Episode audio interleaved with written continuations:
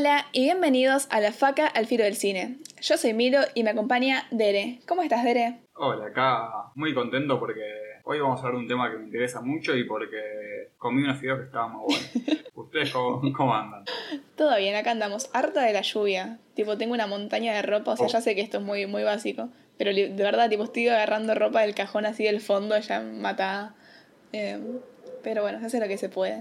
¿Vos, Bache, cómo estás? ¿Pasado por agua? Sí, sí, pero feliz, feliz. Esto no lo dije porque no lo quería mufar, pero ya medio que no importa. Julio César Falcioni es el mejor director técnico de la historia de la humanidad. Me lo voy a tatuar en, en la espalda. 9 de septiembre, ha muerto el fútbol. No, no sabes, es una máquina independiente de lo que está jugando, increíble. Bueno, y hablando de muertes, murió Brasil, me dijeron, ¿no? Eso se dice. Ex país. Sí, sí, ex país, totalmente. ¿Qué pasó, amiguiño? Sí, tremendo. Para los que estén en un futuro muy lejano escuchando esto o que estén en un tupper muy grande en la actualidad, lo que pasó el último fin de semana, más o menos fue Argentina y Brasil estaban jugando un partido, el cual la Argentina iba a ganar, todos sabíamos eso, y a los 5 minutos entró Bolsonaro con una bandera blanca pidiendo por favor no nos metan 70. Yo, eso es al menos lo que vi desde la transmisión de, de la TV pública, ustedes no sé qué Sí, vieron. sí, yo vi lo mismo, doy fe. Pero doy eso. fe. Eh, así que básicamente estamos en condiciones de decir que Brasil es un ex país y por lo tanto, nada, somos el único país que existe en Latinoamérica. Uf, acá le pegó un palo a todos lo- lo- los que escuchan este podcast en otro país, que no deben ser muchos igual, así que. Bueno, Bueno, ¿cómo ganarnos amigos internacionales por Dere? ¿Qué más? ¿Esta semana pasó algo interesante? Ah, está todo el, el circo político. ¿No les pasa que están muy confundidos con todo lo de la política o, o soy yo nomás? yo siento que. Bueno, podemos hablar de, de la capacidad de, de las publicidades de los últimos. O sea, siento que todo el mundo está hablando ahora de, básicamente, el señor Florencio está tirando magia. Eh, creo que, que está logrando como que no haya una grieta y que todos estamos a favor de que es un pelotudo. Sí, totalmente. No sé, o sea, hay un montón de cosas. Tenemos a Cintia Fernández bailando en el Congreso como si fuese verano y hace bastante frío y lluvia, Cintia Fernández, para que estés bailando así, la. No sé cuándo filmaste ese spot. ¿Y qué otra cosa así medio loca? Ah, la de Moreno, ¿la vieron ustedes? ¿La de Moreno, la de Hulk? ¿O estoy flasheando? No, la de Moreno... ¿La de Marolio? No, es la de Cóndor Mar del Plata. Sí, no, Mo- Moreno tiene cosas, o sea, Moreno sin duda es el único que está haciendo bien las cosas en cuanto a publicidad. Y encima es vecino de un amigo, así que lo banco más. Pero esta publicidad es un señor que no conozco, pero creo que es conocido, con una peluca, una cosa así, en una pared blanca de fondo, bailando, cantando, eh, diputado, bueno, diputado, vos pensalo... Moreno diputado, una cosa así. Y en un momento le tira un papel higiénico, como que es toda la propaganda fenomenal. Increíble. El nivel, señores. Yo tenía pensado votarlo a, a Biondini, pero bueno, se ve que No, Panquequé no, con esto. no. Yo no lo puedo creer. Yo te iba a dar el pie a esto igual diciéndote que ahora también se puso muy, muy de moda el, el trap de, de todos, ¿no? Pero creo que el Partido Obrero sacó como el, el trap más elaborado y por lo tanto Ay. el más crinchoso. ¿El de Manuela Castañeira, esa? Sí. son los mismos de Ocupas. Claro, bueno, me había olvidado de esa, pero ¿cómo es? Ser revolución, yo estoy pollo. Ay, Dios. Y los simuladores también. Uh, esa existe, la de los simuladores del Partido Obrero, ¿no? No sé si es del Partido I- No sé. Obrero, pero es de la izquierda. Mirá. No, sí, estamos en un momento de, Increíble. no sé, como que te hace muy difícil ir a votar un domingo. Ya bastante que estamos yendo a votar, que no deberíamos estar yendo a votar porque la democracia es una poronga. Pero y encima te hacen estas publicidades que te. Domingo con lluvia a la mañana yo me quedo durmiendo antes que votarlo a. Bueno, no. Sí, sí. Ya casi te voto cantado. Dele, ¿qué pasó? sí, sí, sí. Completamente. No, y hay una noticia que sobre un personaje que a mí me, ap- me, apaso- me apasiona. Eh, ¿Vieron que Ricardo Riorio va a cantar eh, la, el himno Ah. antes del partido? Ah, e- eso dicen, pero me parece que al final no, ¿eh? Lo bajaron porque, Lo bajaron. porque tuvo dichos antisemitas. Sí, sí. No, viste cómo es acá hay un solo patriota en todo el país y encima no le dejan cantar el himno, la censura. eso. No, es que había hecho algo como, yo no voy a cantar el himno de los judíos, que los judíos no canten mi himno o algo así, tipo nefasto. Sí, no, encima son dichos, o sea, a favor y en contra de Iorio, son dichos muy viejos. Eh, en contra, pues también es muy muy cerca de la AMIA cuando dijo esto, me parece. Pero tiró un eso, sí, como que a mí no me juegan los judíos, pero que no vengan a cantar el himno porque yo no me pongo una equipada o una cosa así, tiró. Eh, que datazo, por esas declaraciones, León Gieco le soltó la mano, pero antes eran los dos amigos libertarios de la música argentina. Tremendo, tremendo, tremendo. Pero acá, ah bueno, yo estoy tratando de introducir ahí a Cronenberg diciendo que no es libertario, pero... No, yo tenía una, mejor, un mejor enganche. Hablando de, de monstruosidades y cosas sin forma, y ahí podríamos meter a Cronenberg. No, yo tenía para decir, eh, Riorio sufrió una metamorfosis. Kafkiano. No, tremendo, ganaste, Bache. sí, estamos bien, estamos bien. Bueno, le damos comienzo al tema de hoy entonces. Hoy toca un capítulo hablando sobre un director o una directora, quien te dice.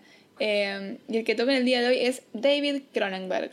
Es un director de cine que ahora creo que tiene 78 años, o sea que nació por el 1940, por ahí, en Canadá. Es canadiense y es considerado, según Wikipedia, esto me lo enteré hace poquito, como dentro del grupo de las 13, que incluye a John Carpenter y a Wes Craven, eh, ambos de terror, y bueno, David Cronenberg no sé si, para ustedes es cine de terror, el de Cronenberg, yo nunca lo sentí como así tanto de sustos, sino como más de experiencia. Es, como grotesco, sería. Claro, más como experiencia así tipo rara, pero bueno. sí. Y bueno, es denominado uno de los principales exponentes del terror corporal, que eso es lo que vamos a hablar más adelante, eh, y tiene una filmografía bastante prolífera. ¿Cuántas pelis eran? O, o sea, nosotros elegimos poquitas para hablar, porque si no duraría cinco horas esto, mínimo. Pero ¿cuántas tiene más o menos de pelis? Creo que eran 21. Claro. Bueno, es un buen número. No es como, como Paul Thomas Anderson que tenía cuántas era, 8 o 9 por ahí, pero 21. Sí, pero igual Paul Thomas Anderson es muy joven. Claro, claro, tenía como 40 y pico eh, Anderson y ese tiene 78, el doble. Así que... Claro. Sí. Así que nada, tremendo. Y también tiene un hijo, que lo iba a buscar este y me lo olvidé. ¿Ustedes lo ubican al hijo que también hace pelis? A Brandon. ¿A Brandon? No lo banco, Brandon. Ah, Brandon, Brandon. Entendía Bram, tipo Abraham Cronenberg. Qué nombre raro. y sí, Yorio no lo banca a Abraham Cronenberg. eh, mira, yo estuve viendo las pelis del, del pibe y me gustaron.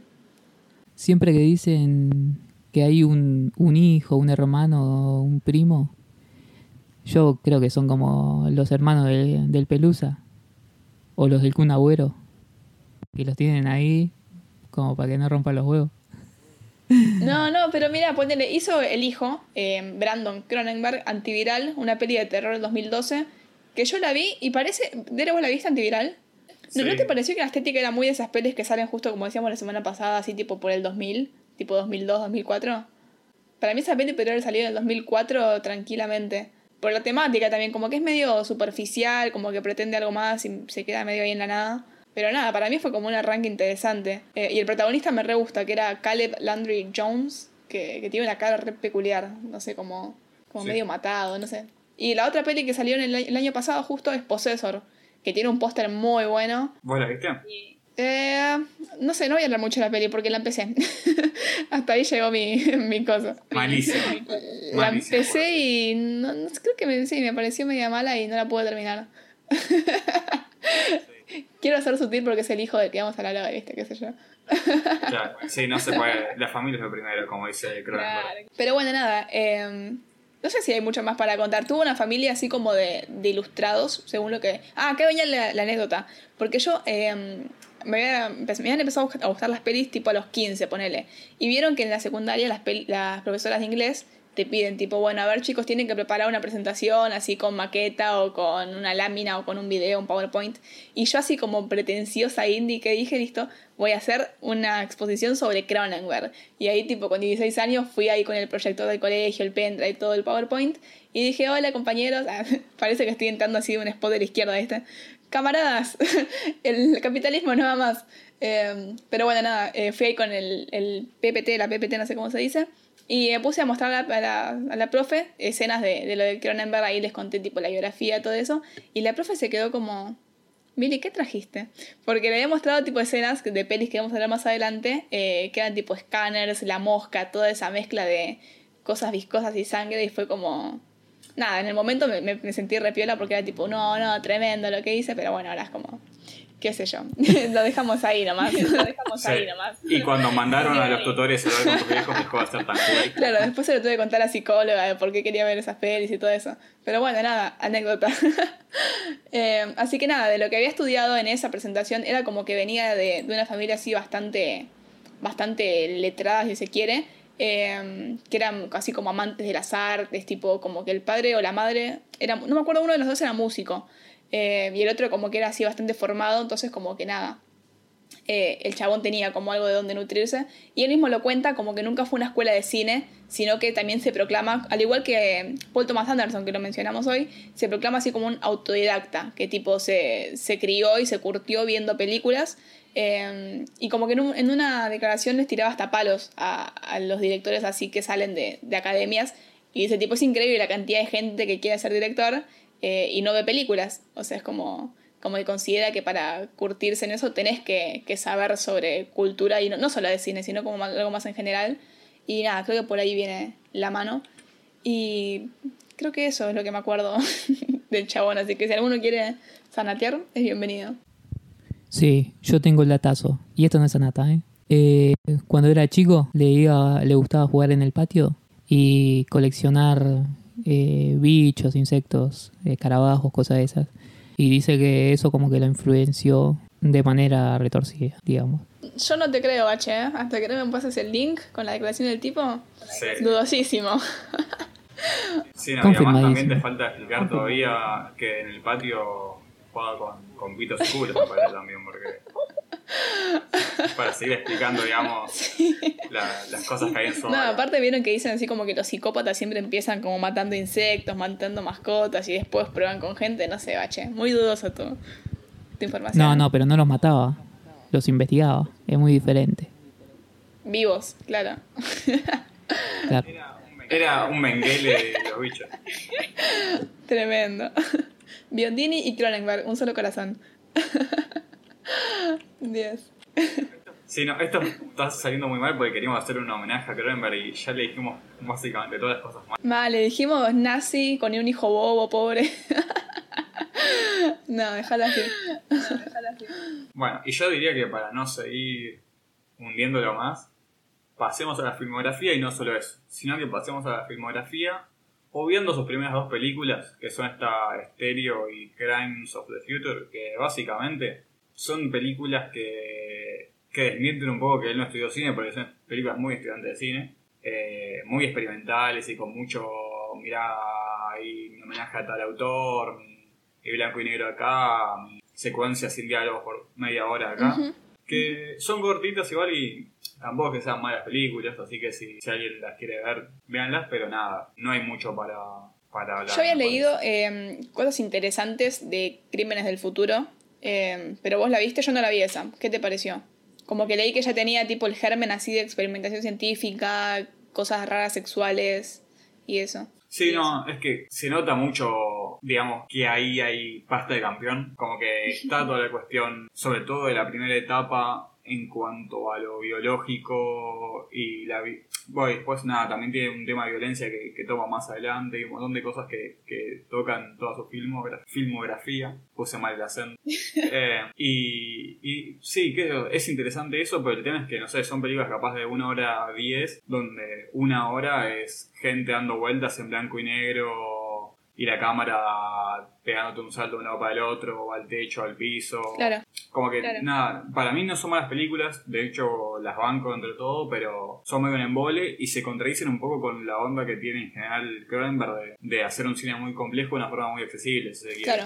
Entonces podríamos pasar con la siguiente, que es su tercera película, que se llama Shivers y es del año 1975. Esa creo que la vimos los tres, ¿no? Una cosita, eh, este año eh, sale una remake de, de su primera película, ¿no? Claro, sí, con actores ahí más, más ¿cuál? ¿Cuál es considerada su primera peli?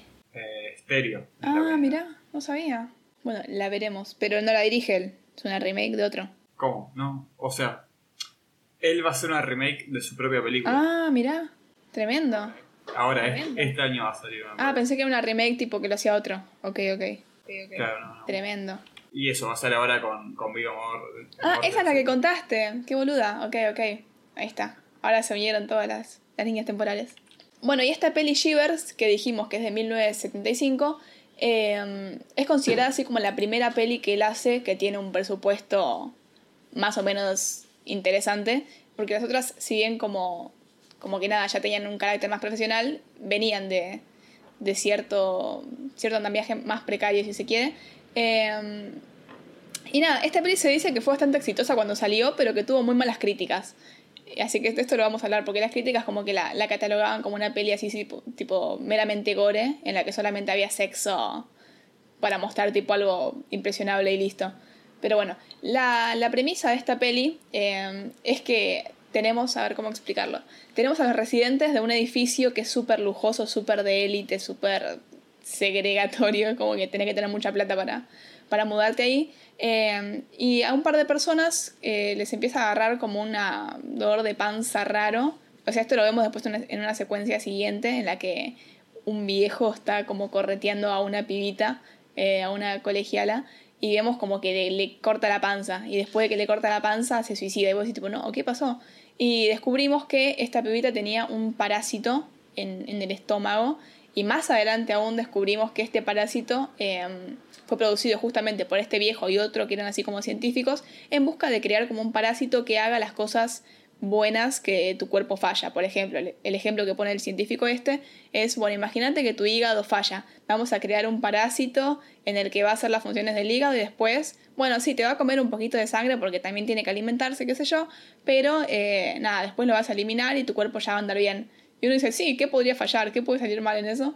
Y nada, después sale todo mal porque terminan creando como una enfermedad venérea que se contagia mediante el sexo sin protección eh, y, la gente la vuelve básicamente zombies sexuales que quieren como contagiar esta enfermedad a todos los demás y en el medio como que nada, pasan un montón de cosas. Es difícil de, explicar, pues siento que tiene cosas muy del momento o no. Tipo, siento que el tema enfermedades de transmisión sexual en los 70 como que era todo un tema, porque básicamente era hay sentencia de muerte, como que tenía sida, por decirte algo, que creo que es lo que era más, más común en ese momento, y, y fuiste, ¿viste? Y, y a la vez, esto creo que, que Bache a vos te interesaba, era que, que, la película sin duda tiene influencia de el cine este medio de, de zombies, de no sé, un apocalipsis humano, si se quiere, como que son, son personas las que van matando o, corrompiendo a las otras personas. Sí, hay una película, eh, zombie no, eh, Demony, que también se conoce como Demons, que la primera pasa que están encerrados en un teatro, en un cine, en realidad, y la segunda es idéntico a esto. Eh, están en un hotel súper lujoso, súper del futuro, con todo inteligente, y no pueden salir. Y se tienen que ir escapando y todo esto. Y es igual. Y también hay una escena que de, mm, de una de Freddy, de la bañera. ¿Viste? Está la mina acostada y se le mete entre las patas. Sí, sí, Freddy 1. ¿Qué es anterior, Freddy 1 o posterior? Eh, Em, eh, siento que igual eso, o sea, siendo choreada o, o choreadora, em, como ah, no, mira, pará, pará, ojo, eh. No, no, Freddy es del 84 y esta del 75. Sí, no, siento que, que son, que es un tipo de cine que, no sé si decir como que fue mutando o, o como que se fue comiendo a sí mismo, pero como que hay un montón de, de, de volver a usar un montón de cosas o sea, digamos que esta película toma un montón de cosas. de ponerle alguna película de zombies así como más original, eh, de principios de los 70. Y después tenés, no sé, 15 años de, películas que fueron a la vez usando cosas de las películas de zombies, sumándole cosas de las películas de Cronenberg, sumándole cosas de los primeros slasher, onda Halloween, por decirte Sí, igual yo antes de que nos vayamos de tema quiero rescatar esta imagen de del, del zombie y el, la forma humana que se plantea acá en esta peli, que para mí son bien distintas, y esto lo tomo leyendo una crítica que estaba en Letterboxd, creo, no me acuerdo quién era, pero que me parece que va de la mano con esta idea de la culpabilidad em, que se le atribuye al infectado, que es muy clave para la época, porque justamente está como toda la, la fiebre de, de la enfermedad del SIDA y todo eso, y que al, al infectado no se lo veía como bueno, es un enfermo y veamos cómo solucionar esto, sino que se lo veía como un culpable. Tipo, bueno, vos tuviste, claro, vos tuviste relaciones porque sos un degenerado sexual que, que, nada, quiere contagiar y te contagiaste y bueno, jodete. Y para mí esto pasa bastante en la peli, como que nos lleva, al menos a mí me pasó, que te lleva a tomar esa postura de, uy, qué asco, boludo, estos chabones que tienen ganas de ponerla, aléjense, mira todos parasitados, parasitosos, sucios. Y como que te, te, o sea, te lleva a ponerte en un lugar así medio de que no te dan lástima. Ponele, había leído también esta, esta cosa que, que estaba ahí, que poner un zombie te da pena porque, bueno, o sea, está como completamente alienado ya por la enfermedad y es un zombie que nada, mira, como que te da un poquito más de pena porque listo, está como ligado a, ese destino. Pero en cambio acá hay como una cierta autonomía de, ah, mira, están queriendo ir a coger, entonces cáguense si se quieren ir a coger. Eh, como que va más para otro lado y yo creo que retrata, muy bien eh, justamente este, este imaginario social respecto al tema. Eh, y nada, también como que después vamos a hablar, creo, más adelante de la, la otra parte que es como una crítica más de, de, clase social. Pero bueno, eso por la, por la parte de la enfermedad. Sí, y lo que vos decías encima se adapta mucho a la actualidad en el sentido de eh, seguimos diciendo que el coronavirus surgió porque un tipo comió un murciélago y que llegó acá porque un tipo se tomó un avión y, vino acá.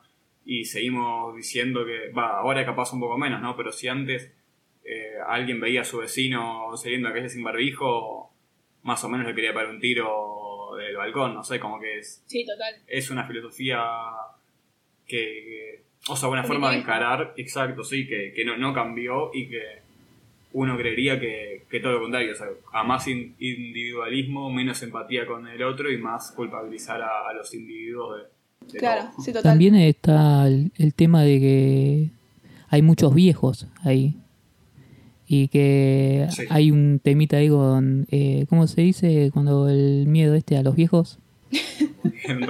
eso, eso. Eh, y, y, también eh, hay incesto, hay, hay, hay, algunos pibitos los agarran con una correa, los sacan a pasear. Hay, y también la nena esta que es muy la noche de, los muertos vivientes. Eh, la del la del ascensor. Ay, esa escena es terrible, es terrible esa escena. Sí, mezcla mucho ahí, como que para poner en contexto, por si, por si no la vieron y la quieren ver, en un momento entra un, un chabón infectado con el parásito, que o sea, el, parásito lo que te genera es ganas de tener relaciones para que el parásito se siga esparciendo, y entra un ascensor en el que hay una madre con una hijita. Eh, y después el ascensor como que se cierra y cuando baja se ve como a la madre en el piso y lo que te da a entender es que el chabón la violó enfrente de la nenita y es terrible, o sea, es, muy cruda. E, eso es tipo, me parece re fuerte. También lo loco es que no muestra nada sexual directo, pero sí, eh, hipermegabore todo, eh, como que una cosa está prohibida y la otra no. Muy de la sociedad sí, yo Creo que hay una. Sí, y encima está esto de mucha mina en teta o en bolas y no se ve ningún pito, por decirlo mm. Siento que hay un montón de. O sea, ahí mm, habría que ver, ¿no? De, de quién fue. O sea, si es una, una cuestión que le impuso ahí, que se yo, el gobierno de Canadá o el Inca de Canadá, bueno, puedes mostrar esto sí, esto no, o si Cronenberg se comió los mocos, o, qué pasó. Sí. Sí. igual también es como una re estética de la época, en un montón de pelis se ve tipo como que las tetas son parte del paisaje en, el terror y listo, tipo... Sí, y si querés podemos encarar también por el otro lado de, de la película, que para mí todo queda, queda tipo excelente con tanto el final como el principio son, son formas muy, muy originales, se quiere, contar mucho con muy poco. Y el principio, por ejemplo, es medio un spot de si no sé, venís a este edificio, tenés tal, tal, tal beneficio. Nordelta, un lugar para vos y tu familia, algo así. Y, y ahí, básicamente, lo que, lo que te muestra es este impulso consumista tipo al palo de que no sé, tiene hasta el campo de golf adentro del, edificio, toda, toda la bola. Y que por otro lado se opone un poco con lo que habla también el científico este de, digamos, el ser humano como, si se quiere, muy racional en, cierto sentido, eh, que busca, o sea, busca satisfacer ciertas necesidades eh, de la manera más sofisticada posible y hay otras necesidades que las, las tabuiza, no sé, como tipo las hace un tabú. Sí, para mí algo clave era que, con mm. esta invención de la bacteria, o de- del parásito que ya como que te regula las enfermedades y eso, lo que se está buscando es como concluir un proyecto de autosuficiencia en la que como que la gente que tiene plata y puede acceder pueda di- directamente vivir en una burbuja, o sea que ya no prescindas ni siquiera de un hospital y que te, te muevas solamente dentro de este mundo, tipo vos tenés tus edificios, tenés tu entretenimiento, tenés tu laburo y no hace falta que, estés en, en contacto con el mundo exterior. Y justamente, ¿qué es lo que causa este parásito que sale todo mal? Que te relaciones con otras personas. Y, como, y cómo te vas a relacionar mediante el sexo, tipo como una forma re, eh, no sé cómo decirlo, visceral. Entonces para mí está buenísimo ese juego que hace entre, ah, bueno, si bien se busca esta, autosuficiencia clasista, eh, te va a salir el tiro por la culata y vas a tener que cogerte a los demás a pesar de que no quieras porque nada, te volviste como un monstruo sexual eh, frenético, algo así. Sí, o sea, y digamos que, que es mostrar la necesidad de, de la sociabilidad, por así decirlo, como que no existe vos dentro tuyo para solucionar todos tus problemas, todas tus necesidades, todo, todo. Y siempre vas a necesitar tipo un mundo externo en donde eh, tenés que, o sea, más allá de cuestiones como el, el laburo, el hospital, cosas, digamos, necesarias para, para la vida, impulsos tipo, eso, el impulso sexual, por decirte algo, o, o cualquier cosa así que sea inevitable, qué sé yo, vas a visitar a, a tu abuela para que te cocine unas milanesas con papa. Claro, sí, total. Boludo, yo me había quedado congelada el otro día cuando me enteré. O sea, yo me enteré hace poquito, capaz ustedes lo saben hace un montón. Pero acá hay countries tipo, no sé, Abril, eh, o no sé, yo, vivo acá en zona sur y en- tenés tipo Nutson y esas cosas lleno de countries, pero que tienen sus propios colegios. Tipo, yo no sabía que eso pasaba, boludo. Tipo, tenés como toda una burbuja en la que te criaste, educás y vivís en base a, a una, eh, no, no sé si decirlo exclusión, pero vivís como segregado de otros lados. Es medio raro. Es Sí, medio no, raro. y es muy, muy zarpado porque justo eso, para, para el CS me acuerdo que tuve que leer una cuestión sobre countries y eso, y, y el, el tipo de vida es muy flashero, sobre todo porque son personas que se hacen tan dependientes de, de, de su entorno, que cuando salen tipo de nada, como que tienen ataques de ansiedad cuando se cruzan a un, un bondi lleno en el centro, por decirte algo, y a su vez, eh, como que expulsan, tienden a expulsar a toda la gente que se va incorporando, tipo, ya sea a estos nuevos ricos, digamos, futbolistas, famosos, etcétera, como mismo tipo en las escuelas, cuando llegan los profesores, en general los profesores no viven Claro. ahí. Y a los profesores básicamente, no sé, se les paran en el banco y les miran en la cara y dicen, vos acá estás porque, porque nosotros te pagamos y, y esto es el country y vos no sabes cómo es, básicamente. O sea, como que Sí, sí. hay un maltrato por parte de, de padres, alumnos y todo a, a los docentes por el simple hecho de no pertenecer a esta elite. Sí, sí, terrible. ¿Quién es el más poronga de, de este country de mierda? De este maldito country. ¿Quién tiene el faro más grande en este? Dios. Y bueno, esta peli, eh, para recordar el nombre, se llama Shivers y es del año 1975. Después de Shivers viene otra peli que se llama Rabid, que es dos años siguiente. eh, que esta yo no la vi, la vio Dere, y no sé si querés contar así muy por arriba de qué trata, o creo que es bastante similar. No, ni siquiera. voy- sí, es muy parecida a Shivers, pero un poquito para. Ok, después de esta tenemos a Fast Company, que según vos es malísima, que es del 79. Sí, ¿El no, 79? acá me, me voy a contradecir. No es malísima. Es una película sobre el TC-2000 filmada por un fanático del TC-2000, básicamente.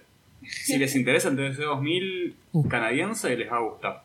Eh, si no, Si sos un tuerca, claro.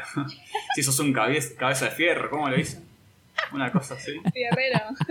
Bueno, eh, Cabeza de cabeza de fierro fierro. es, es muy Cronenberg igual el concepto ese. ¿eh? Es más linchero, me lo imagino, tipo. Fierrohead. no sé cómo suena. Pero bueno, después de Fast Company viene en el mismo año eh, una peli que se llama The Brood. Que esta dijimos como que estaría bueno hablarla en otro momento, porque a mí me había gustado una bocha cuando la vi.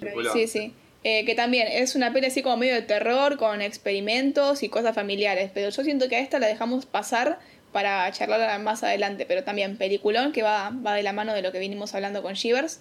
Eh, y la siguiente peli de la que sí vamos a hablar es Scanners, que es de 1981, que tuvo una, una bocha de premios y fue como bastante, bastante importante cuando salió. Ustedes la vieron, ¿no? Los tres. sí. En los tres, o sea, vos también te contás. Estás Eh, disociando ya. No, No llegamos a Nickel Lunch y ya está disociando, mira. mala mía. Eh, yo me. A mí me había quedado una sensación rara, como que la película apuntaba a las escenas flasheras y con efectos y todo esto, que, que después se convierten en, en, en GIF y cosas así. Pero que en sí, como película, no me parece que funcione. Es bastante, bastante aburrida. Encima repiten escenarios, como que van y vuelven al mismo lugar varias veces. Y yo había escuchado que Cronenberg, alguna vez en alguna nota, eh, o algún De vuelta libro que escrito, había dicho algo así como. Sí. Había dicho algo así como. em, tenés que tener eh, una idea fija y después la película se va armando o algo así. Pero siempre tenés que tener eh, en mente ese, esa idea Ah, primaria. eso lo dijo Lynch también. y que acá se ve. Que eso es muy similar a lo que ¿Cómo? dijo Lynch. ¿Cómo? Tal vez lo dijo Lynch entonces. Tal, tal vez le dijo María que Lynch.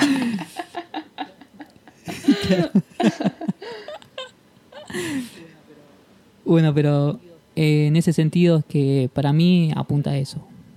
Escenas. Ah, y Corman me parece que había dicho que una buena película eran tres escenas buenas y ninguna mala. Buenas frases. Y es como una teoría tuerca. Bueno, pero contemos un poco de qué va esta peli. Yo no me la acuerdo muy bien porque la vi tipo le- en esa fecha en las que le dije que era oral de inglés y me la vicié para, para poder explicarla. Pero si mal no recuerdo, era como que habían personas con habilidades telepáticas eh, y después justamente estas habilidades telepáticas se ponen así como en, en ¿cómo se dice? En cuestión porque están tipo las fuerzas buenas y las fuerzas malas. Tipo algunos escáneres que se llaman así a los que tienen la habilidad quieren dominar el mundo y otros como que intentan frenarlos. Pero creo que era, era así, ¿no? Es como. Sí, es como los X-Men. Viste, como que hay unos mutantes que están, están- quieren hacer la paz con los normales y los otros que los quieren dominar. Como que se sienten superiores. Sí, sí, yo lo que más recuerdo de esta peli es justamente esa escena que es icónica y que tenía muy buenos efectos, eh, nada, prácticos, así como que la piel te empieza a, a palpitar, a latir, o que te explotan cosas, o que te crece algo. Pero fuera de eso, no recuerdo que me haya gustado tanto la trama, pero no sé, la tendré que volver a ver. Igual nada, es una buena peli, para mí está buena, se me ha gustado. Sí, sí, sí, sí.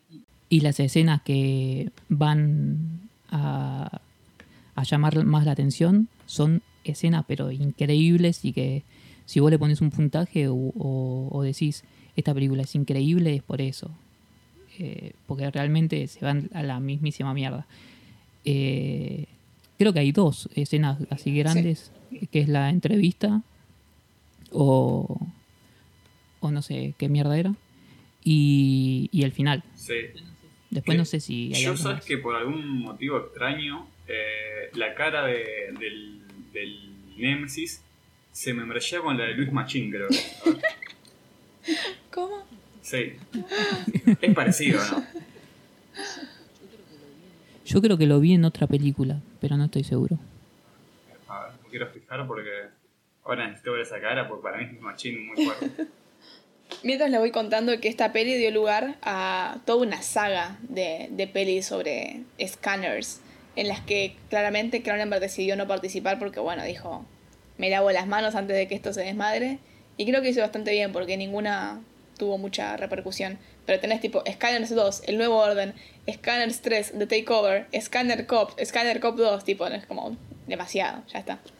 Sí, no, mira, y este tipo, el parecido a Luis Machín, que es parecido a Luis Machín nomás, em, está en X-Men, no sé Ah, qué. tremendo. Todo se conecta, ¿ves? Sí, sí. Eh, un datazo de investigador cinéfilo. Ah, Míralo. siempre que veas una saga de 78 películas, mira la primera que es increíble y el resto, si tienen suerte, la segunda está buena. Sí, mucho. Y así sí. van ca- en No decadencia. sé, ¿eh? Dudoso. Sí, yo te banco 8. Vamos. Acá yo, no sé si ustedes me bancan, pero le diría a la gente que si quieren, la siguiente película de Scanners en la filmografía de, de Cronenberg es Videodrome, que es un peliculón, pero que ya lo hablamos. Entonces, es muy tryhard decir que en algún momento del video va a aparecer ahí un, un link o algo así para ir al video donde hablamos de esto originalmente. Se puede hacer, se puede hacer. Pasar mi plata abajo de la mesa y se puede hacer. Y si no, es el capítulo en el que hablamos de, de jueguitos, que no me acuerdo el número del Papito episodio. jugó al Doom, se llamaba, si mal no me, Ah, si mal no me equivoco, sí, casi. de Si mal no me equivoco. Desastre. sí, sí, una de mis mejores creaciones de nombre. Pero bueno, Videodrome igual así por arriba, peliculón también. ¿eh? A mí me re gustó Videodrome, fuerte. mejor película de historia. Sí, sí. Sí. Eh, y fíjense que si ven algún video sobre, no sé, así como un análisis eh, tecnológico social de hoy en día, estoy segura que en algún momento del video te van a mencionar a Videodrome. Porque dicen como que fue pre- precursora eh, de un montón de cosas que están pasando hoy, la mezcla extra entre lo humano y lo de internet y la, la tecnología y todo eso. Así que se la considera como bastante profética. Pero bueno, si ven que hablan tanto de la peli es por algo, véanla y si les gusta, charlamos. Eh, pero nada, pasemos a la siguiente, ¿les parece? La siguiente, si no me equivoco, eh, es The Dead Zone. ¿Lo dije bien? Sí, es esa. Que es del año 1983. O acá se conoce como La Zona Muerta y es la adaptación de un cuento de Stephen King. Bache la tiene más fresca, así que si querés. Yo la había visto por el... cuando había salido It, como que estaban todos rompiendo las bolas con las películas de, de Stephen King y esto que el otro. Y yo la iba a ver y como que estaba mal puntuada, no sé qué onda. Y no la vi. ¿Cómo? mo- Y ahora, mal justo puntuada? para esto, la vi y me encantó. Eh, poco poco número Ah, en mira, flashé que tipo los subtítulos estaban con mala puntuación y no la viste por eso. Entendí cualquier cosa. Dije, fa. claro, Claro. no se entendía nada. Estaban en- usaban coma en vez de- No. Y bueno, la historia es así. Un loco eh, se está por casar y un día de lluvia deja a la novia y le dice, bueno, nos vemos mañana o algo así.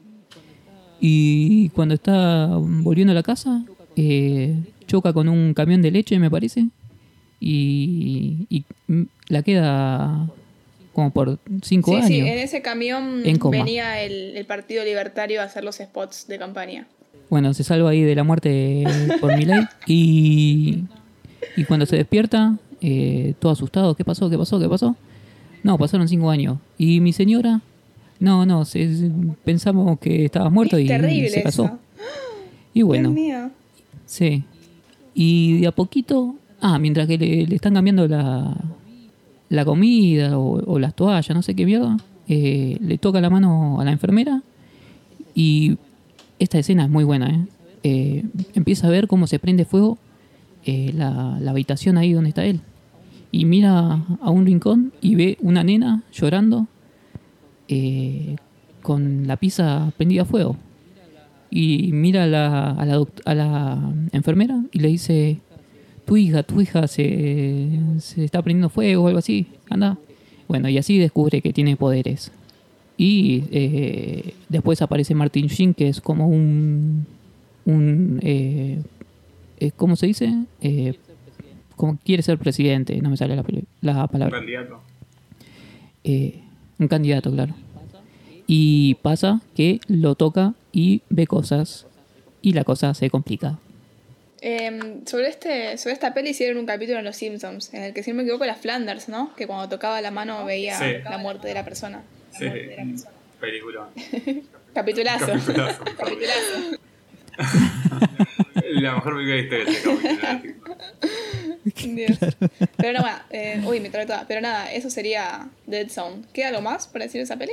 Eh, a mí me gustó bastante. ¿eh? Ah, eh, esto sí. Eh, y acá empecé a ver como que eh, empieza a... us- a, mm, a ver, voy a pensar la, la, palabra, la frase antes de decirla. Bien. Lo- yo creo que acá lo que intenta hacer es que todo parezca irreal para cuando aparezca algo fuera de, lo natural.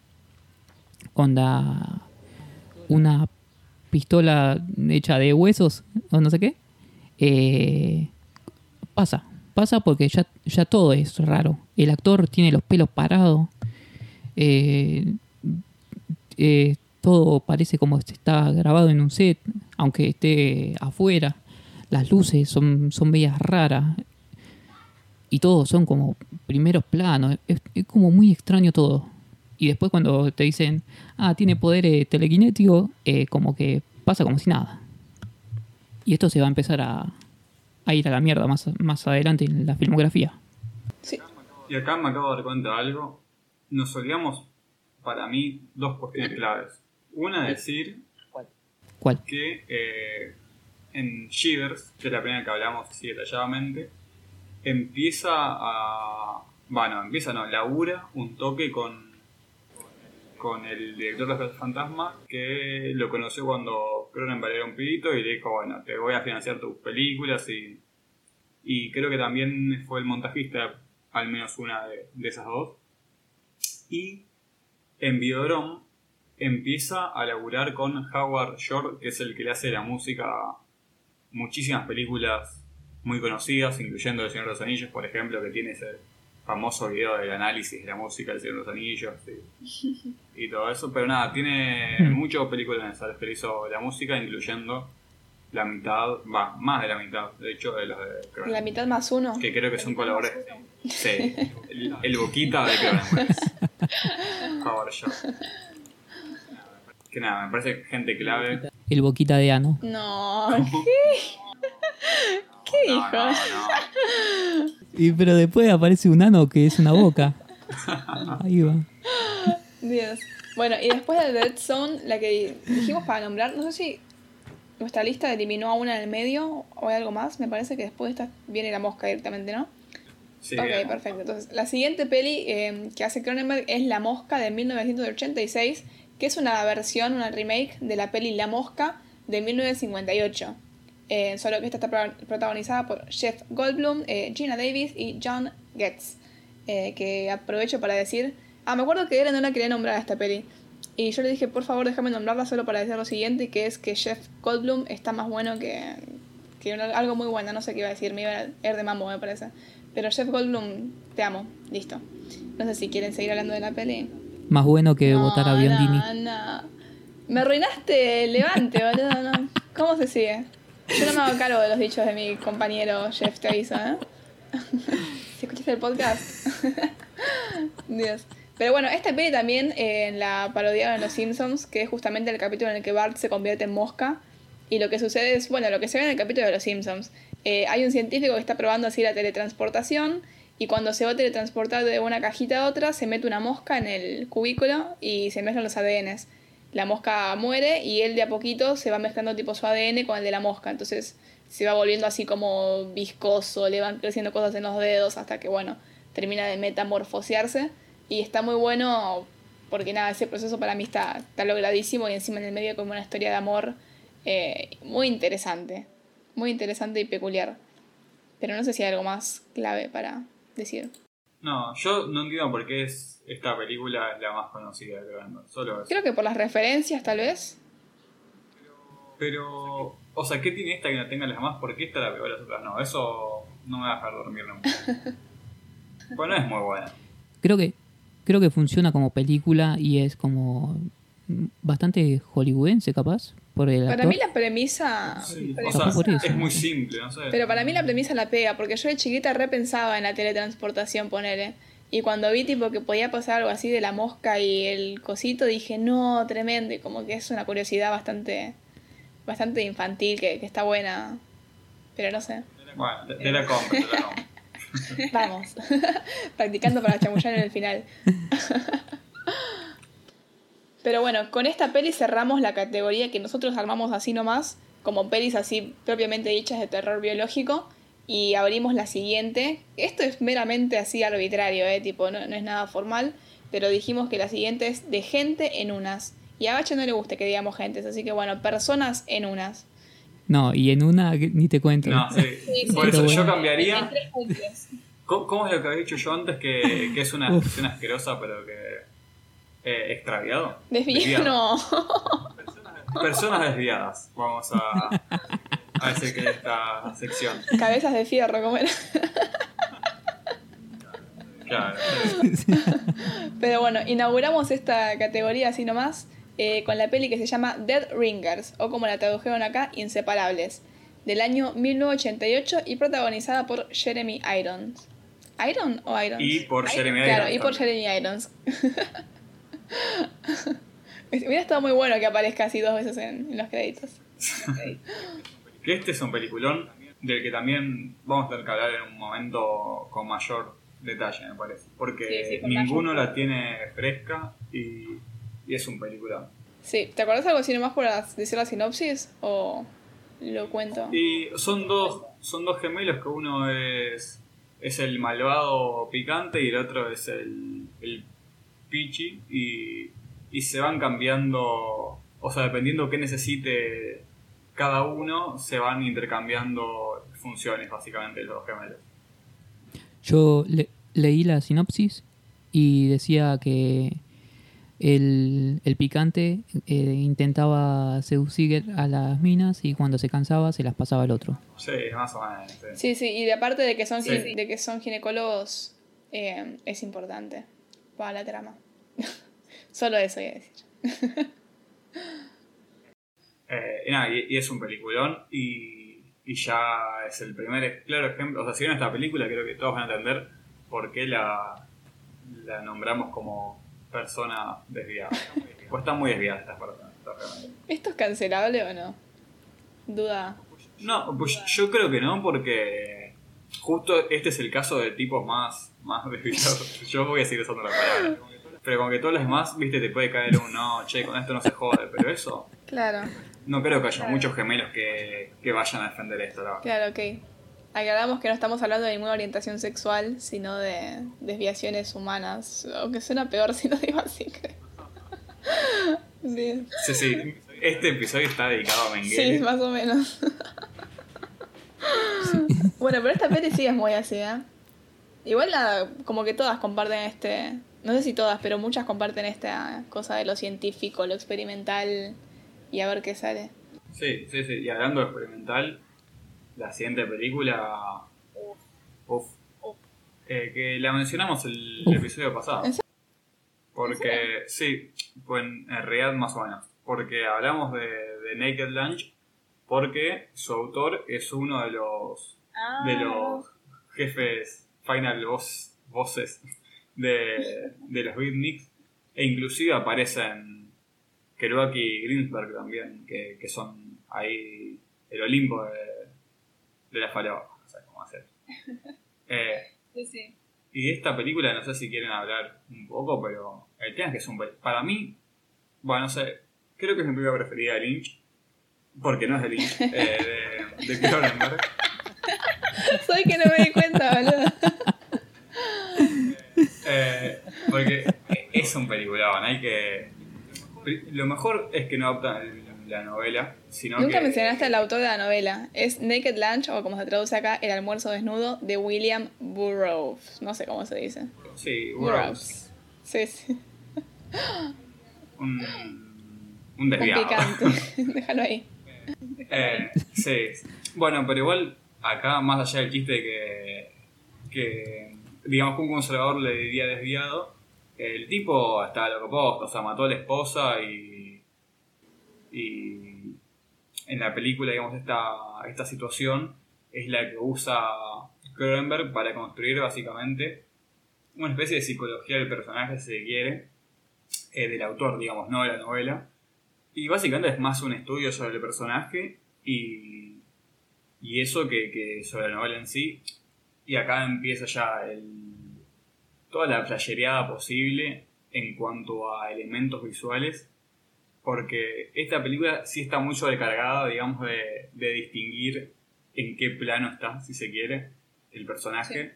Entonces como que hay un montón de cosas, no sé, siempre creo que nos va a quedar en la cabeza todo lo que la vimos, las escenas con, con máquinas que son anos o máquinas que Sí. libran leche o máquinas que, que son bichos y vuelan y todo eso. Pero más allá de eso, o sea, digamos que los momentos más sobrios de la película también son, son fuertes. O sea, verlo al tipo ahí al principio que dicen, eh, ¿quién se tomó todo el polvo para cucaracha? Jaja, fue este falopa, jajaja, también es bastante Sí. bastante fuerte. Y encima ya hay un momento que, que la película medio que empieza a legalizar con, con el tema de, de los viajes. Cuando el tipo dice, "Eh, acá tengo los pasajes y saca una bolsa con, con jeringas y cosas así. Que, que básicamente es eso, la película te, te muestra, digamos, en qué, en qué plano está, si está puesto o no está puesto, pero ya hay un momento que, que cruza cualquier línea y se vuelve, no sé si, si imposible discernir, pero sí necesitas verla muchas veces capaz para, para descubrir qué elemento pertenece a cada plano, porque tiene esto de ir, la película como que va fluyendo hacia la pérdida de, de la cordura del personaje y por lo tanto también de, nosotros, pues nada, estamos identificados con la del personaje. Sí, yo creo que es una, una adaptación, o sea, si bien no leí el libro, pero sé bien de qué va y cómo es más o menos el movimiento, eh, siento que es como una adaptación muy bien lograda porque es, es justamente eso, como una serie de piezas muy difíciles de ya de, tragar tipo en literatura y uno se imagina, bueno, ¿cómo harán para plasmarlo en, la, en algún medio audiovisual? Y para mí tipo está logradísimo, como que no imagino algo mejor. Eh, y nada, sí, o sea, si bien yo no, no la volví a ver eh, las veces suficientes como para entender esto que decíamos de los planos, siento que funciona bien como un todo que no se entiende. Porque viste que hay pelis que son como un, un todo, pero que decís, bueno, esto no sé de dónde viene. Eh, y a pesar de que no se entiende cada capa, eh, para mí esta funciona re Sí, como, como, bueno, la veo y, y a ver qué pasa. Claro, es que funciona porque uno no busca, digamos, al menos en primer visionado, entender todo porque es medio la vida misma, ¿no? O sea, como estás en una, qué sé yo, estás con. acabaste de aspirarte ahí polvo para matar cucarachas, no vas a entender todo lo que está pasando. Sí, sí, yo me imaginé este como un relato de Roberto Arlt, pero muy falopeado, tipo muy en la mierda. Eh, y el póster me parece hermoso. Ese sí lo quiero tener así como en un cuadrito en algún momento de mi vida. Es muy lindo. es alto póster y, y para mí es primo segundo el de Pink Moon, me parece.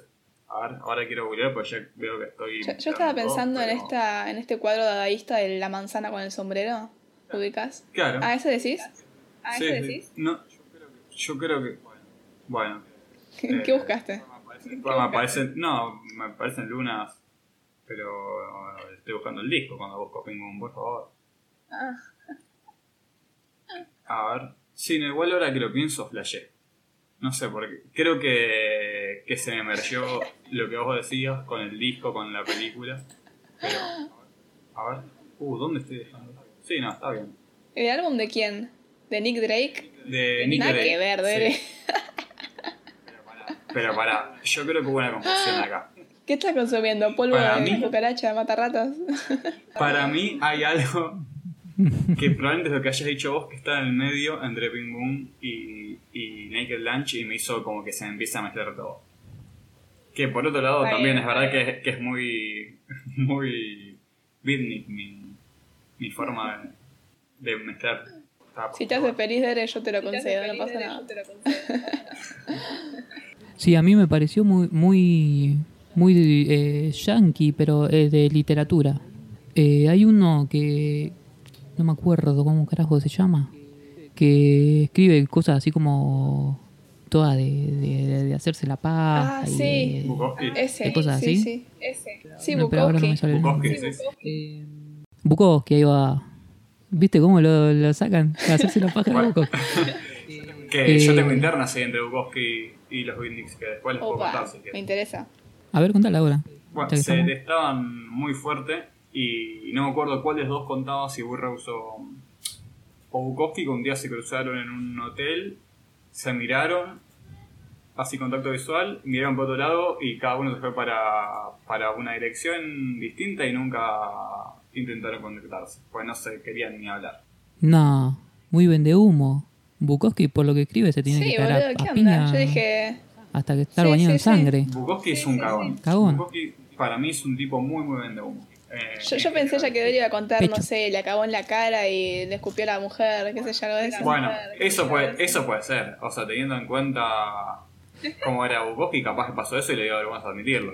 Pero no le daría vergüenza admitirlo, para mí es un Hay vendehumo uno que te lo contaría re orgulloso. No, pero, pero Bukowski es muy hombre para mí. O sea, muy, muy Hemingway, ¿viste? Demasiado macho para ser heterosexual.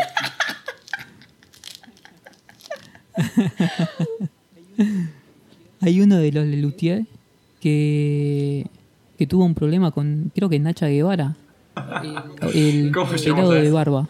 Y, y Nacha Guevara, eh, creo que rompió una botella y No. le cortó la cara. No se andaba sí, con sí, sí. rodeos. O un vaso era, pero da igual. Tremendo. Claro. Para que aprendan. Bueno, y también, este, no sé eh, si se hace referencia en la película, pero eh, a Kafka también. Mm, Sí. O sea, O sea, si, si se dice algo, quiero decir. es que el tema de los bichos, va, vos decís por eso. O sea, toda esta cuestión... Sí, sí.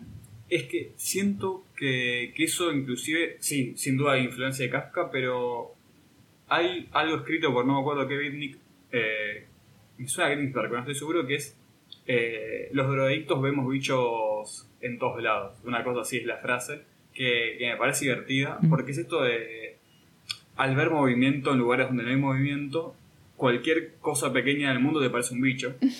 Y creo que es una cuestión más tipo sensorial, ¿no? Como, no sé, estás mirando el techo y de nada, en vez de la manchita de la pared, estás viendo ahí una cucaracha y, y me parece que va un poco por ese lado, tipo de, hacer visual un, un concepto tipo casquiano de, del show. Claro.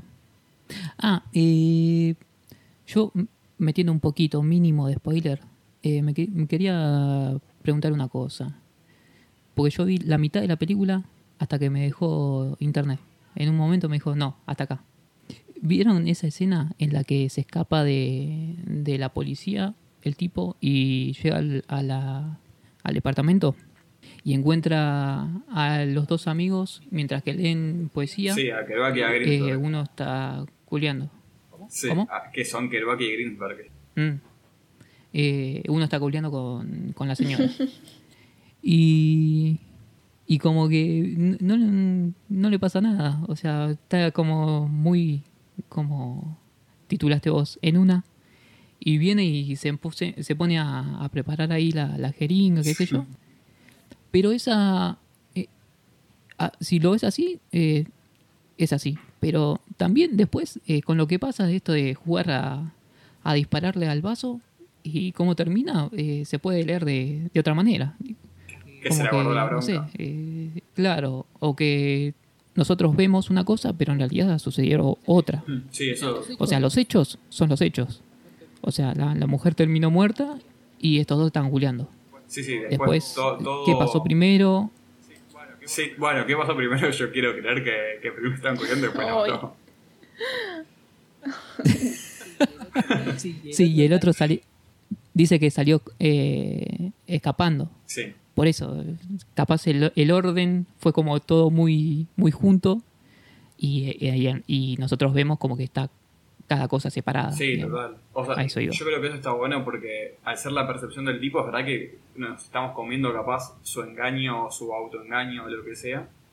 Y, y está bueno esto de no entender Mm. en realidad si, si la mata a propósito o no. Y de hecho, creo que también ahí hay mucha intención de Cronenberg de, de mostrarlo en vivo que es ese personaje porque, no sé, tipo, muy gracioso el, el loquito este que iba a comprar ayahuasca a Perú, pero mató a la esposa.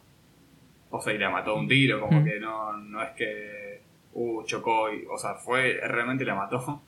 Y creo que está un poco esto poniendo más en la, la ambigüedad, lo que empezaron a vender humo ahora con el Diego, que, que ya empezaron, como que, viste que, que al- antes era todo el mundo eh, que malo que era el Diego, después alguien dijo, no, hay que, tiene contradicciones, y la nada ya es, bueno, yo le pego a mi mujer, pero tengo contradicciones, viste cómo es la vida. Y yo creo que va un poco por ese lado, o sea, como decir, era un tipo con, con contradicciones, siendo esto un motivo que no te no es que te salva exclusivamente, ¿no? si no sería muy fácil. Mm, mm, Claro. Bueno, y hasta ahí me quedé porque mucho más no vi después. Bueno, cuando te vuelva a ir a internet, mirala, porque, terminala porque es película. eh, Milo, ¿querés introducir la siguiente peli que vos la tenés Uf. muy fresca? Fresquísima. Eh, la siguiente peli que se hizo dos años después, en 1993, es M. Butterfly. Y esta está eh, adaptada también de una obra teatral, o sea, la anterior fue adaptada a una novela, esta es adaptación de una obra eh, que se llama igual M. Butterfly. Y está protagonizada por Jeremy Irons, el mismo que estuvo en Dead Ringers. Y acá no hace de gemelos ni nada, eh, pero va a haber todo un tema con la identidad también, que está muy interesante. Y lo que seguimos es básicamente, así para resumirla, es un drama romántico. Eh, que va a mostrar la relación que se produce entre un, ¿qué sería? Diplomático francés, ¿no? Un cónsul, bueno, eso, y una cantante de ópera, de ópera china. La cantante de ópera china tiene que espiar a este diplomático francés y como que se desarrolla una historia de amor en, en el medio. Y está basada en un caso real que se dio en la vida real entre el chabón francés que se, eh, entre el chabón francés que se llama Bernard Boursicot y no sé cómo decir sin spoilear la identidad del otro. Eh, pero nada, si no la vieron y les interesa este giro, eh, esta es como la oportunidad de, como digo siempre, correr, ir a verla, después volver. Pero nada, si no les interesa el giro y o la van a ver igual o no la van a ver, la cosa es que esta cantante de la que él se enamora termina siendo un él. Y esto como que va a generar muchas contradicciones en el personaje, en ambos. Y nada, como que te pone a pensar si la relación amorosa que surgió fue real, eh, porque nada, estaba bajo ciertas directrices laborales, si se quiere. Eh, y no solo eso, si fue real, qué es lo que pasa con el tema de, la identidad y qué es lo que modifica el hecho de que quien se me presentó como mujer en realidad era un hombre, eh, y qué es lo que sentí o qué es lo que sintió el otro. y para mí que si bien se comió varias críticas que la analizan bajo ciertos estándares más contemporáneos, eh, para mí pasa bastante bien porque va por otro lado. Yo considero que, que, ojo, si bien no tengo la sensibilidad de una persona, ya sea transgénero o ya sea gay, como se puede enfocar desde esos dos lugares la peli, eh, creo que va por otro lado más, más de los detalles y lo sutil que, que, puede ser tipo lo contradictorio del amor y de la identidad y todo eso. Eh, pero nada, hay que tener presente que hay mucha gente que considera que, que depifian un montón de representaciones sobre la, la transexualidad o la homosexualidad. Em, y nada eso, no sé si vos querés decir algo más. Una cosita, eh, Cronenberg como que da mucho para, para decir cualquier cosa. Como que si vos lo citás o vos analizás una, una escena o una película, como que sos capaz de, de cambiar completamente, eh, de decir una cosa contradictoria de lo que diría alguien más porque es como medio ambiguo, muestra cosas, pero no sé si del todo las muestra como son o son fantasías o, o ahí queda medio, medio en el aire. Para mí tiene una habilidad muy grande de, como, por así decirlo, plantear temas que uno... O sea, esta famosa polisemia, ¿no? te tira como muchas puntitas que uno puede engancharse a eso y sobreanalizarlo de una manera tipo tremenda que que nada, siento que es lo que pasa con muchas de sus películas en cuanto a que de la nada tenés un análisis eh, tipo psicológico más, más tradicional que nada, todas sus películas lo tienen. Tiene también un lado de crítica siempre socioeconómica, si quiere, o sociopolítica, tipo, siempre hay, hay un capitalismo malo. de, yo, después cada película también tiene su su tema capaz particular en cierta cosa, tiene después eh, la relación hombre-naturaleza, tecnología, violencia, como que siempre tiene, cada película tiene un montón de aristas que, de las que te puedes tomar y siento que en todo caso cada una tiene una principal que es la que más puedes meterle, pero al ser tan, tan abierto a la interpretación todo, eh, que para mí igual eso es una, una gran pegada porque justamente no se siente así paternalista, no se siente que el tipo te, está ahí palmeando la espalda y te está diciendo ah, esto es así y así, sino como que te está tirando situaciones y, cosas puntuales para que vos puedas ir elaborando eh, tus propios pensamientos, por así decir, eh, a la vez, digamos, con lo que ya tenés y con lo que te va tirando él, que, que eso está bueno porque no es un eh, que yo siempre juego con el Perón me cuida, vida me ama, sino que es algo como súper sutil que, que necesitas poner tu parte y que, y que termina llevando, creo yo, algo mucho más interesante que lo que te suele llevar cuando alguien te deja muy servido una conclusión. Sobre todo porque si, si quiere dejarte servir una conclusión Cronenberg, tenés que hacer una película de tres horas, porque es un tipo que posta tira mucha data y sus películas, si te fijas, ninguna dura más de hora 50, más o menos. Sí, sí. Yo quería mencionar una cita de, de, él que dio sobre esta peli que me parece como que no resume, pero que da una punta ahí para entender más o menos por dónde va, em, que dice así. La visión que doy es extrema. En términos sexuales, el uno se proyecta en el otro o en sí mismo. Así es como yo desearía que fuera el sexo, cuya importancia es insospechada. Si uno tiene diferentes amantes, con cada una se comporta de forma diferente. En cada ocasión hay algo que emerge del mundo interior propio, de la cultura, del humor, del pasado. Además, en el campo del sexo y del amor, la tendencia a mezclar realidad y ficción es mucho más fácil. Yo creo que eso como que resume bastante eh, o que da como una, una punta para seguir con esta peli, porque lo que nos cuenta es que el hombre, eh, bueno, pasa que es difícil decirlo así, pero el diplomático francés, eh, este Jeremy Irons, como que descubre algo nuevo de sí mismo al tener esta relación romántica y como que trasciende mucho más la frontera de, oh, no me di cuenta y este era un hombre encubierto o lo que sea. Eh, y creo que va por ese lado. Sí, o sea, yo creo que la película, digamos, también es muy complicado por esto mismo que decíamos antes, de que tenía como muchas cosas, pero tiene una cuestión medio de el proyección, si se quiere, como ideales, tanto de los ajenos como propios, eh, que es un poco lo que decía Cronenberg, que también, eh, no me acuerdo de quién es el concepto, pero que es, es bastante eh, conocido, que es como que cada persona es más de una persona, porque uno es distinto siendo empleado y empleador, siendo padre, hijo, hermano. Me suena Jung, pero no sé si es. Puede ser, por encima diría que Cronenberg es bastante asiduo a, a Jung por unas películas que vienen más adelante, así que es probable. Eh, pero siento que en esta película está un poco eso y como, de hecho, eh, no solo está todo basado en los ideales y preconceptos que tenía el personaje por sobre los demás, digamos, eh, la mujer china con todos los clichés de mujer china, vistos de un occidental, y de hecho su visión occidental hace básicamente que Estados Unidos pierda, pierda Vietnam, que eso es muy, muy gracioso. Pero no solo eso, sino que sus preconceptos terminan haciendo que él cambie, porque pasa de ser un esposo, un esposo medio salame de una tipa así francesa, muy cool, eh, que básicamente como que él ahí era medio pichón, a volverse ahí un macho alfa que, que tiene una, una, amante china sumisa y el tipo se vuelve ahí un, un picante que se le planta a todos, que el embajador dice, no, vos sos repicante, amigo. Y, y eso. Eh, y a la vez siento que toda esta cuestión que se proyecta en la cuestión de, no sé, del amor entre ellos, por decirlo de alguna manera, también en una cuestión más macro se proyecta en la visión europea sobre Asia e inclusive también un poco de los asiáticos sobre Europa.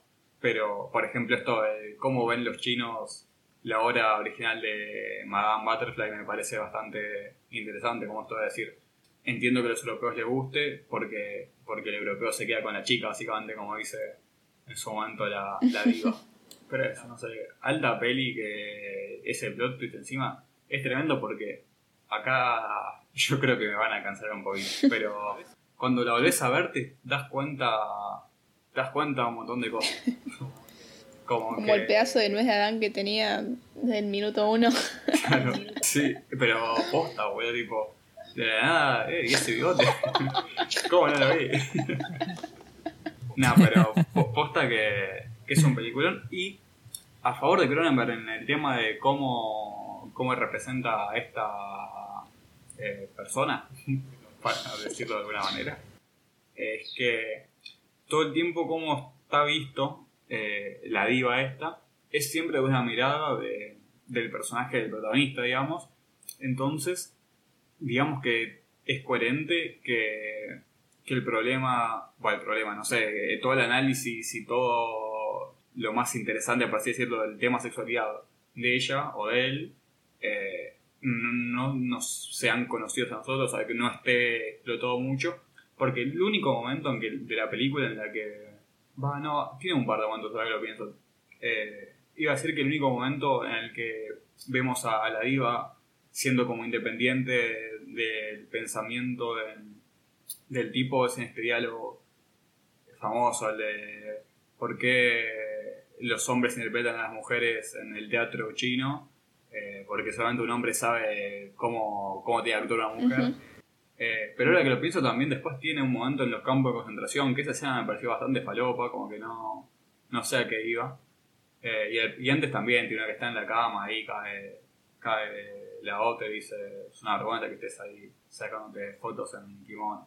Pero eso, siento que al estar tan todo visto desde la vista de- del personaje de Jeremy Irons, tiene sentido que no se puedan explotar un montón de cuestiones como definir la sexualidad de, de Madame Butterfly, ¿no? Sí, sí, y encima esta peli está como bastante tirada abajo en la lista de, de Cronenberg. Tipo, yo la encontré como después de un documental, tipo sin orden, digo. Uy, espera que golpeen la puerta. Bueno, me interrumpieron en el medio, pero lo que quería decir es que esta peli como que no es tan, tan junada dentro de la lista de Cronenberg y que nada, a mí me sorprendió una bocha. Eh, más que nada porque no tiene como esos elementos que uno espera encontrarse, tipo, bueno, a ver dónde está lo gore, dónde está lo, no sé, alguna escena fuerte. Y como que la historia está, está muy, muy buena, muy interesante, más, más que nada por lo, por lo interpelable o lo sensible con el tema de la identidad, el romance y, y eso me pareció como extrapolable no solo para que te tenga que pasar algo similar eh, para poder como sentir que está pasando, sino que creo que está, está muy bien logrado. Así que nada, esta es en Butterfly de 1993. Y pasamos a la siguiente, ¿les parece?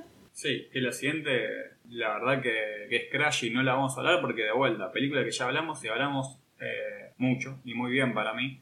Así que vayan a escuchar lo que dijimos, que es una genialidad. Le abrimos la cabeza a Cronenberg. Sí, sí, en esa, ese capítulo se llama Las 10 películas más turbadas o algo así, creo. Eh, y encontré un. Sí, otra ¿no? increíble. Y encontré un dato de color. Esta peli, esta Crash, es del 96. Y en el 2004 sale otra Crash, que está dirigida por Paul Haggis y que, y que Crash, casi digo. Que Cronenberg explícitamente dijo, tipo. Estoy recaliente con Paul Haggis por haber elegido el mismo nombre para tu película que encima se llevó todos los premios. Esto me parece no solo éticamente incorrecto, sino también irritante. Esas fueron palabras de Cronenberg. Yo la vi, yo la vi en la tele Malísimo, esa. ¿no? Una verga. Así que nada, una Verga, forrada eh. ponerle el mismo nombre, loco. Ponerle, no sé, Increíble. Crash, era otra cosa, qué sé yo. De Crash, algo así. Y creo que, que ganó lo del Oscar. Sí, ganó el Oscar ese año. Ni idea, no la vi yo. Por respeto a Cronenberg no la pienso ver. No, sí, sí, total. Es más, yo creo que la vi pensando que era de Cronenberg, digo, porque si no, no te explicarías. Yo la había bajado pensando que era la de la Cronenberg. Y cuando la arranqué dije, esto no, no es sexo ni, ni hay autos, así que no sé qué es. Pero bueno, sí, la siguiente película de 1999 es Existence, con X y Z mayúscula. eh, que dice que es una adaptación que no se acreditó de la novela de, de Philip Dick, el que hizo Sueñan los androides con ovejas eléctricas, que también fue tipo la adaptación para... eh, ¿Cómo se llama? Ustedes saben esa peli. Para fútbol de, fútbol de no, primera. para la de Sí, Scott. Ah, no me sale. Blade Runner. Ahí está, no me salía, boludo. No Que tenía la misma música que, que fútbol de primera. Increíble. Pero bueno, dicen que adaptó el cuento Los tres estigmas de Palmer Eldritch para hacer esta peli, eh, pero bueno, eso es así como muy vago. Eh, esta peli está protagonizada por Jennifer Jason Lake, que parece capaz lo ubican por, por ser la madre del neurodivergente en Atypical. Eh, también está protagonizada por Jude Law y otros más. Creo que está también Willem Dafoe, si no me equivoco. Sí, hace de, de gas. que es un tipo que carga nafta, se llama. Increíble. No, no, la mente de Cronenberg, un genio. Empezaría de una forma que no debería empezar, que es diciendo, vayan a verla ya porque es la película más entretenida de la historia. Posta, ¿eh? Posta. No hay película que sea más, más entretenida. Vi el final hace como 10 años y dije, esto es una poronga. Y después, ahora hace, creo que esta semana fue, me parece, eh, la vi entera y tengo que admitir que no es una poronga. Pero sí, Más bien todo lo contrario. es muy 2000. Muy 2000. Esto Sí. de la rubia con las cejas negras. Eh, estos actores que... mm, el actor principal, eh, no sé, me tira para atrás. Law también es un personaje muy 2000, me parece. ¿no? Sí, Sí. o sea, muy fines de los 90 y, y ahora no sé en qué estará Law. Eh, hizo un par de pelis, pero ninguna muy relevante, me parece, ya te digo. Estuvo en Capitana Marvel, en La leyenda del Rey Arturo, No, en El joven papa, Uh, No. película. De, película. Animales. Fantásticos. Nah, Claro, sí, no, la olla. Yo la que recuerdo del que me gustó era, era esta Gataca, ¿ustedes la vieron? Gataca Sí, me había gustado. La de la de la deformidad. Eh, no, ¿Puede no, ser? la del ADN. Que había un tipo que con seis La dedos. Sí, sí, sí, sí. La, del boxeador, bache. Ga- Gataca el mono. Claro, Gataca la Habana. Eh, esa bueno, Gataca no. la vi también lo mismo. Y mucho, Sí, muy de la época. mucho, mucho CGI también. Sí, esta tiene un, un bichito, una mutación en CGI que, que es muy simpática, es muy mini espías también. Espías. Pero si querés nos vamos metiendo ahí en la trama, porque la trama es una Dale. locura. Es Dale. un también muy 2000, una programadora de jueguitos que, que vos te conectás en el jueguito, básicamente. Ah, es como el anime. ¿Ustedes vieron este Sao? Ni en pedo lo vieron, ¿no? ¿Cuál? Hay un anime que se llama Sword Art Online, pero no es con esta parte así de tanto terror biológico, sino como que vos te metes ahí en un en un coso de realidad virtual, tipo el- el- los lentes estos que son gigantes, y te metes en la historia y como Sí. que vivís dentro del videojuego, básicamente. claro, sí, esto eh, también es muy linoco, ¿no? hay- Se llama una cosa así. Hay un género de. dibujito. Hay un género del anime que es eh, pibito que se mete en un videojuego y tiene que tratar de salir o ganar el juego para poder volver al mundo real. También muy mini espías. Entonces, Cronenberg, el primer otaku. Claro. Bueno, y básicamente, entonces, la trama es esta mina programadora que hace un jueguito donde vos te, te conectás y, y lo jugás. Y está en una convención ahí de, de experimentar, de probar tipo el piloto de este juego. Y cuando está la mina conectada ahí jugando, cae un loco y, y la quiere matar. Y medio de casualidad la termina salvando el guardia de seguridad ahí, que, que la verdad no es un guardia de seguridad, es un pibe que estaba medio ahí cadeteando, la que lo pusieron a hacer algo. Y que es este Law, que ante todo el quilombo, nada, se toma en el palo y la tipa dice, no, mira, tenemos que tirar el celular a la mierda, tirar toda la mierda y nos vamos a la mierda. Porque acá me quieren hacer pollo los de la competencia de, de la- de nuestra empresa. Y nada, van ahí a una casita en medio del bosque. En el medio, eso, cargan nafta con, con William Defoe, pasan un par de cosas. Y en un momento la mina dice, no, mira, vos tenés que hacerte el piercing este donde que es un culo que te voy a meter un cable y te vas a poner a jugar conmigo. Y hacen eso y se ponen, se meten los dos en, un, en una realidad virtual, digamos, en, un juego diseñado por ella. Y ahí empiezan a pasar cosas extrañas. No sé si, si tiene mucho sentido entrar ya en eso porque después se vuelve medio un, una mamushka, pero que no es una mamushka o sí, no sé. Tendrán que verla para, Es como- para descifrarlo. Es como una mezcla entre Matrix y Inception. Sí, puede ser. Sí, el tema es que para mí se va más a la mierda porque a ver, yo había notado algo, la tengo que pedir un poco hasta que lo encuentre, pero Una cosita. Eh, Sí. Puede ser que, bueno, como esto que te decía de, de que puede tirar para cualquier lado si vos lo querés agarrar. Pero es medio como los, no sé si los que culpan a los, a los videojuegos, a los libros o a las películas de, de los asesinatos, de, lo- de las masacres en los colegios, o eh, todo lo contrario, no sé. O, medio... no, sí, yo, yo en eso creo lo mismo. ¿ah? O sea, para mí en esto, en ese sentido, por eso la película también se la llama secuela tipo espiritual de Videodrome. Mm, que tiene un poco esta postura de la violencia está y depende en qué capa, o sea, en esta película creo que es más complejo porque en Videodrome digamos que hay como dos capas marcadas. sí, Y esta película un poco lo que juega, yo acá la marqué como una eh, especie de anti-inception en el sentido de que es una película en la que en ningún momento un personaje se te pone a mirar a cámara y explicarte cómo funciona el tiempo y todo esto como para embarullarte, pero que sin embargo eh, termina pasando lo mismo, si se quiere, pero en secuencias de tiros, explosiones, incendios y cosas así. Y siento que, que hay bastante juego, sobre todo en, en la conciencia y no conciencia de, che, si yo mato a alguien acá, pero no quiero matarlo, sí, pero matarlo porque es un juego, pará, y si lo mato y no es un juego y estoy matando a alguien posta, como que creo que está un poco esto de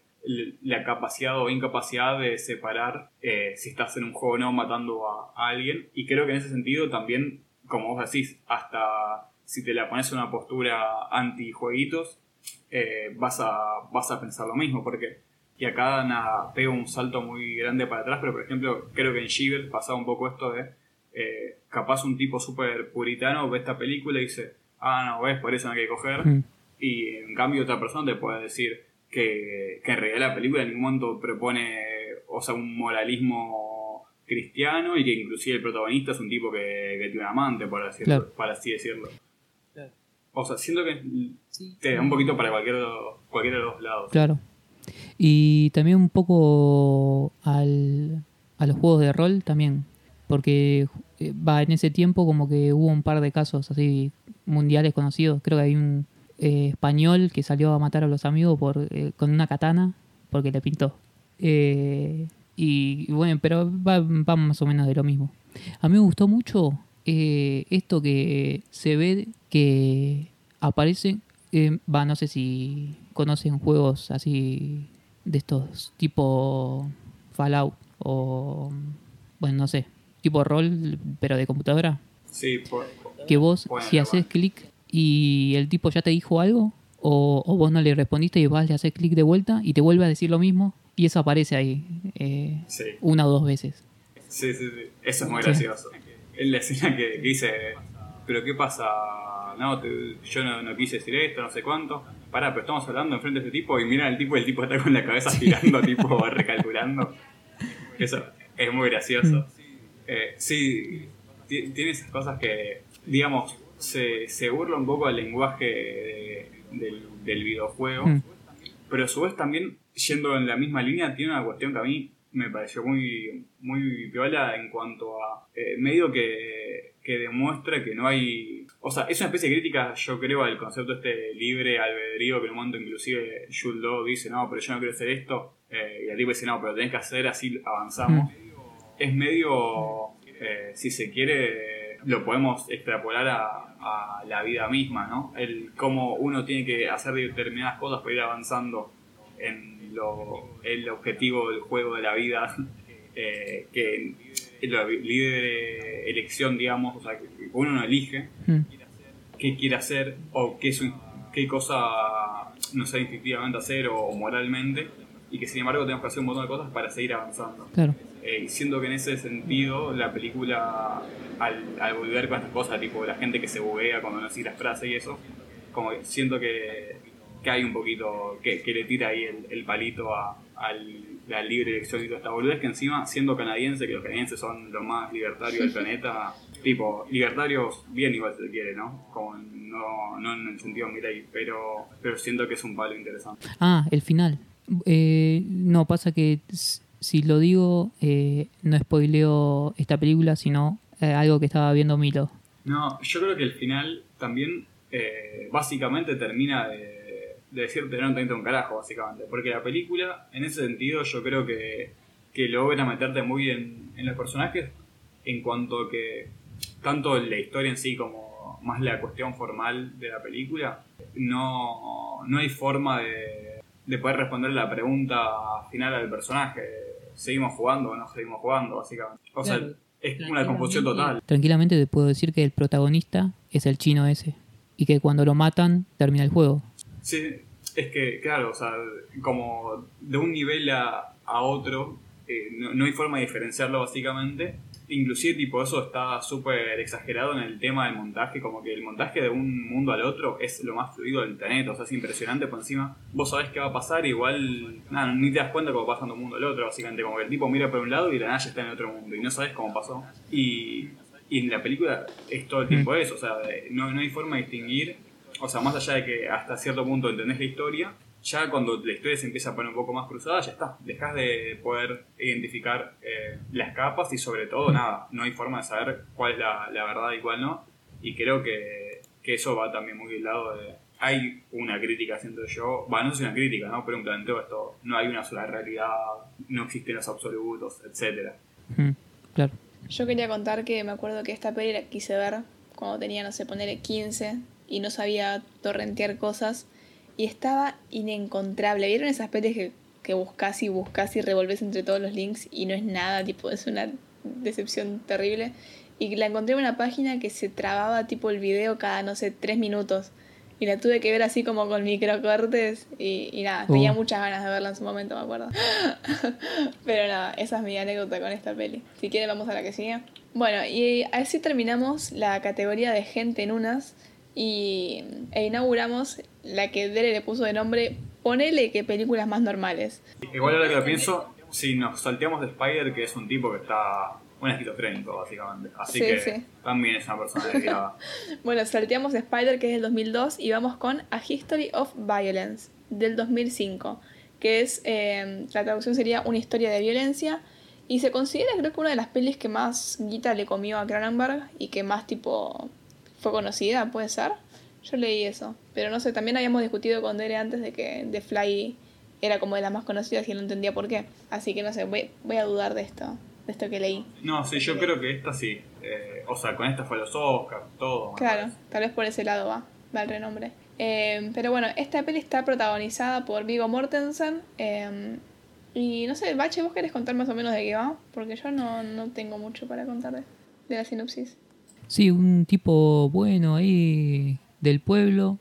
El tipo más bueno que te- se te ocurra. Onda Ned Flanders. Eh, tiene un, una cafetería. y nada, todo día lindo, este qué sé yo. Un día eh, están por cerrar y caen dos mafiosos. Necesitan plata y medio que le meten mano a la mesera y no sé qué. Y eh, bueno, eh, Viggo Mortensen, eh, que es el tipo más bueno del mundo, se, se vuelve loco y le parte la cabeza a uno, al otro le rompe el cuello. Y eh, esta escena es, pero, una locura. Eh, visualmente es Sí. zarpado, los efectos. Y bueno, y medio que lo, le hacen una nota en el diario, qué sé yo, y, a- y empiezan a aparecer mafiosos. Como que lo, lo siguen, lo llaman. Ah, eh, ¿cómo estás? Eh, medio como que lo, lo reconocen y el tipo como que esconde algo. Y bueno, el tipo también tiene una familia, así que medio que la tiene que proteger. Y el tipo, este Vigo Mortensen, como que niega todo, hasta cierto punto. Y nada más. Vayan y, y véanla, ¿no? Sí, sí. Hasta ahí los spoilers, pero yo tengo ganas de hablar de esta peli porque creo que es mi segunda favorita después de Naked Lunch. Eh, a mí me gustó una bocha, una bocha esta peli.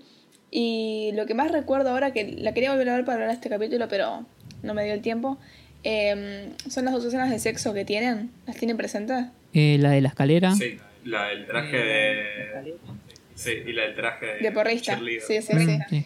Eh, yo creo que, que esas dos escenas son súper claves. O sea, si bien a veces como que se cuestiona, y eso me parece re loco también, como que un montón de gente cuestiona tipo por qué hay escenas de sexo en las películas cuando a veces parecen necesarias.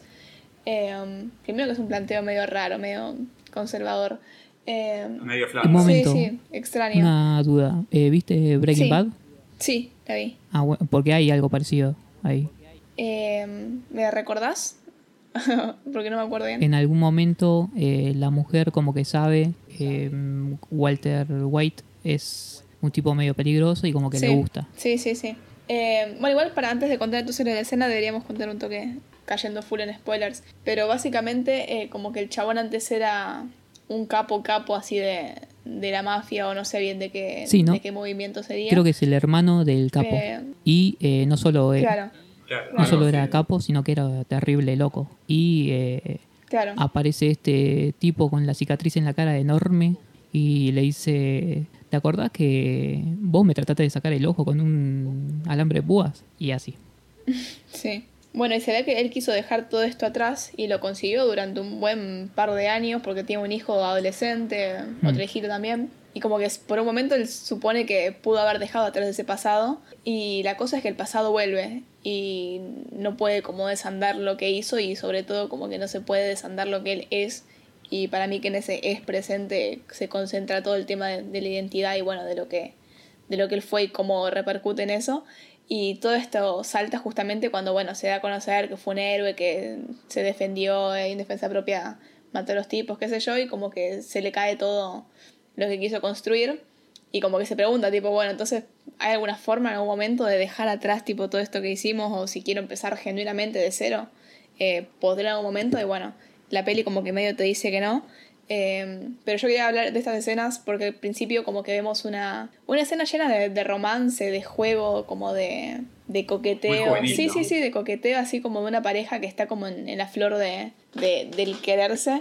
Que la mujer como que se pone así un traje de porrista, hacen así como un jueguito y tienen relaciones sexuales. Y se- al menos yo lo recuerdo así como que, wow, tipo, no, no, no, no quiero decir tipo está bueno porque es como estás viendo una- a unas personas coger, tipo, no, es que está bueno, pero como que se puede sentir que, están las cosas bien. Y después cuando salta todo y se destruye completamente la familia, la, la identidad del tipo, la, la relación entre, entre él y la mujer, también hay otra escena de sexo que se produce así como tras una discusión y como que el, el frenesí de la discusión lo lleva a terminar teniendo relaciones en una escalera y las embestidas propias de la, del acto sexual como que se sienten cargadas de...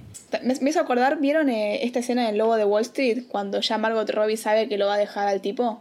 Y como que medio le deja, lo deja que le haga lo que quiera. Mm. ¿Y la vieron? Sí, sí.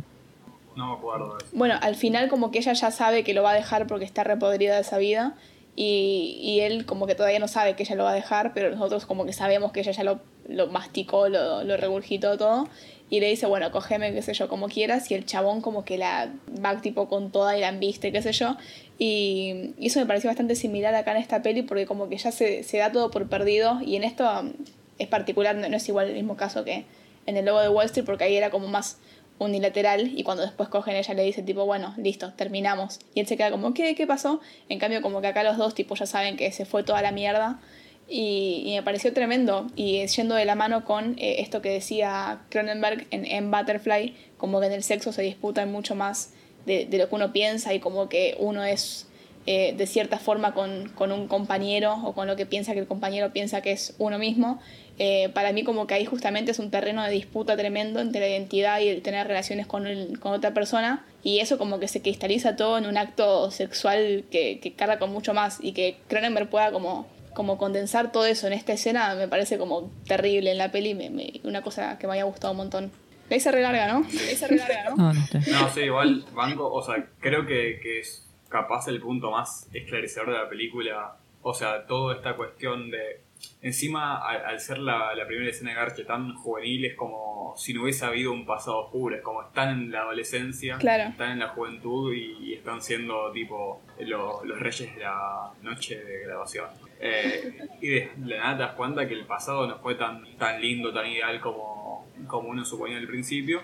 Y ahí inclusive, o sea, más allá de que la historia, como, como dice el título de la película, es básicamente sobre la violencia, eh, creo que, que, hay un montón, o sea, a ver, la película encuentra en cada situación posible, una vez que, digamos, explotó esta violencia inicial en la escena de la cafetería, o sea, la forma de mostrarte que la violencia siempre estuvo ahí, pero cómo, digamos, no sé cómo se la usa, cómo se la trata de esconder o, o lo que sea, es, es el tema. Como que plantea un poco lo que estamos hablando antes de, grabar de Parménides y cómo se llama. Este Heráclito. Heráclito, que no me acuerdo quién decía qué cosa. Pero es un poco esto de, ¿es posible el cambio? Acá yendo a algo mucho más, traído a tierra, digamos, y mucho más concreto, ¿es posible que el personaje de Viggo Mortensen sea, sea violento, sea, digo, deje de ser violento, deje de ser Viggo Mortensen básicamente, y se vuelva eh, esta segunda persona que tiene una vida ideal? ¿O siempre vas a tener a, a tu verdadero yo, por así decirlo, que, que es un loco violento adentro? Claro. Y, nada, si bien creo que la película, al ser Cronenberg, no, no te dice en la cara, no, sí, yo soy violento y siempre voy a ser violento, medio que, que toma la postura de que es imposible y que siempre va a ser violento. Eh, el tema es dónde usa esa violencia, cómo usa la violencia, en qué medida, porque nada, o sea, por más que, que el personaje de Vigo Mortensen vuelva a ser violento, creo que nadie se espera que el tipo vaya a sacarle el ojo con un alambre a nadie, nunca más. Claro, el tema es que mm, lo que plantea la peli es que la mujer una vez que sabe eh, quién fue su, su, pareja, ya no lo puede ver igual en el ahora. Y eso me parece terrible. Claro, sí, los hijos claro, porque también lo pienso cuando sé los, los presos, ponele. Una vez que ya alguien tiene en su historial eh, cierto cargo, que es ex convicto, lo que sea, la sociedad misma no, no es que se plantea una reinserción, como que más se se plantea como un estigma. Eh, y por ese lado me parece como re conflictivo el hecho de, bueno, cómo se puede construir en base a esto si, si no hay ninguna posibilidad de reinserción. Y me has acordado otra peli eh, que no recuerdo el nombre, creo que es La Caja o capaz estoy flasheando. The Gift, creo, no sé, no, no me acuerdo bien. Pero la cosa era que la mujer, mediante un extraño que se cruzó justo y que se dio cuenta que su marido fue un ex compañero de él, se da cuenta que, que su marido era tipo el bully del colegio, tipo era el chabón forro que cagaba piñas a, a los nerds y ahí los hacía sufrir y como que a partir de, esa revelación de quién fue, eh, no lo puede ver igual y termina como todo mal y se te va toda la mierda. Y como que esa posibilidad de cambio no es, es muy conflictiva porque lo que se plantea es como que bueno, tal vez algo siempre queda latente y puedes volver a surgir si alguna vez surgió. Y es raro, eh, es conflictivo como mínimo. Sí, que eso encima, nada, tampoco quiero llevarlo tanto para este lado, pero con el tema más contemporáneo de- del scratch fue es como Sí. que este tema fue algo súper en boca, o estuvo sí. en boca de todos, un pibe o una piba o lo que sea hizo tal cosa, por más que haya sido hace 50 años, eh, va a tener un estigma y, y va a tener, digamos, una violencia, porque nada, todo bien con Woody Allen, pero si a Woody Allen se le sigue parando, yo creo que se vuelve a coger a, a su hijo con, con todo lo que eso significa, digamos. Sí. O sea, yo creo que no es posible, va, no sé, es, es un debate muy, muy complicado, pero una vez que una persona llega a cierto nivel de algo, es difícil creer que, que puede dejarlo atrás, digamos. Sí, Pero totalmente. No, es que es una discusión que no sobrepasa. Sobrepasa tipo una peli. Y, y está bueno que la, la plantee así al menos. Pero hay que ver qué hacemos con, con eso. Hay una escena que a, a mí me gusta mucho y que vi en otra película, que es esta, la de el tipo está laburando en el café después de que lo hayan visitado lo- los mafiosos y empieza a ver cosas medias raras y paniquea y empieza a correr, a correr, a correr, a ir a buscar a la, a la casa la escopeta para proteger a la familia. Y esto lo había visto en Jeremiah Johnson, no me acuerdo si la, la hablé acá, Ah, la ley del talión Sí, La hablamos. La ley del 73, Sí, que sí. tiene un GIF de Robert Sí, sí. Redford eh, Eh, sonriendo. Robert Redford, sí. Eh, bueno, esto, pero, eh, la otra película termina diferente, pero esto de del miedo, de, del, del instinto, del pensamiento primitivo de, de todavía no pasó nada, pero yo tengo que ir y actuar como si estuviese pasando. Eso me gusta mucho. Claro. Encima tenía un, creo que un tiro en el pie o algo así, y tiene que ir corriendo ahí. Muy bueno. Después de esta de A History of Violence vino Promesas del Este, que nada, no la vamos a hablar por, por motivo de tiempo más que nada. Después un método peligroso, malísima. Eh, para, para, para. Eh, Promesas del Este eh, fue la que menos me gustó y me pareció muy aburrida y me parece que todo está basado en la escena de, de los baños turcos. ¿Baños turcos son? Bueno, no importa. Que el tipo se tiene que defender en pelotas contra... Spoiler. Eh, contra un par de tipos. Pero a mí me pareció Sí, malo. A mí me ha gustado, pero como dije antes, creo que esto lo conté antes de que empecemos a grabar. Mm. La vi muy seguida con una historia de violencia Sí. y si tengo que ser sincera, no me acuerdo muy bien. Así que nada, recuerdo que me haya gustado. Encima también está. O sea, Viggo Mortensen ya lo amo de por sí, pero también está Vincent Castle, que es otro chabón que, que adoro. Así que no sé, yo, yo no la tiraría tan abajo.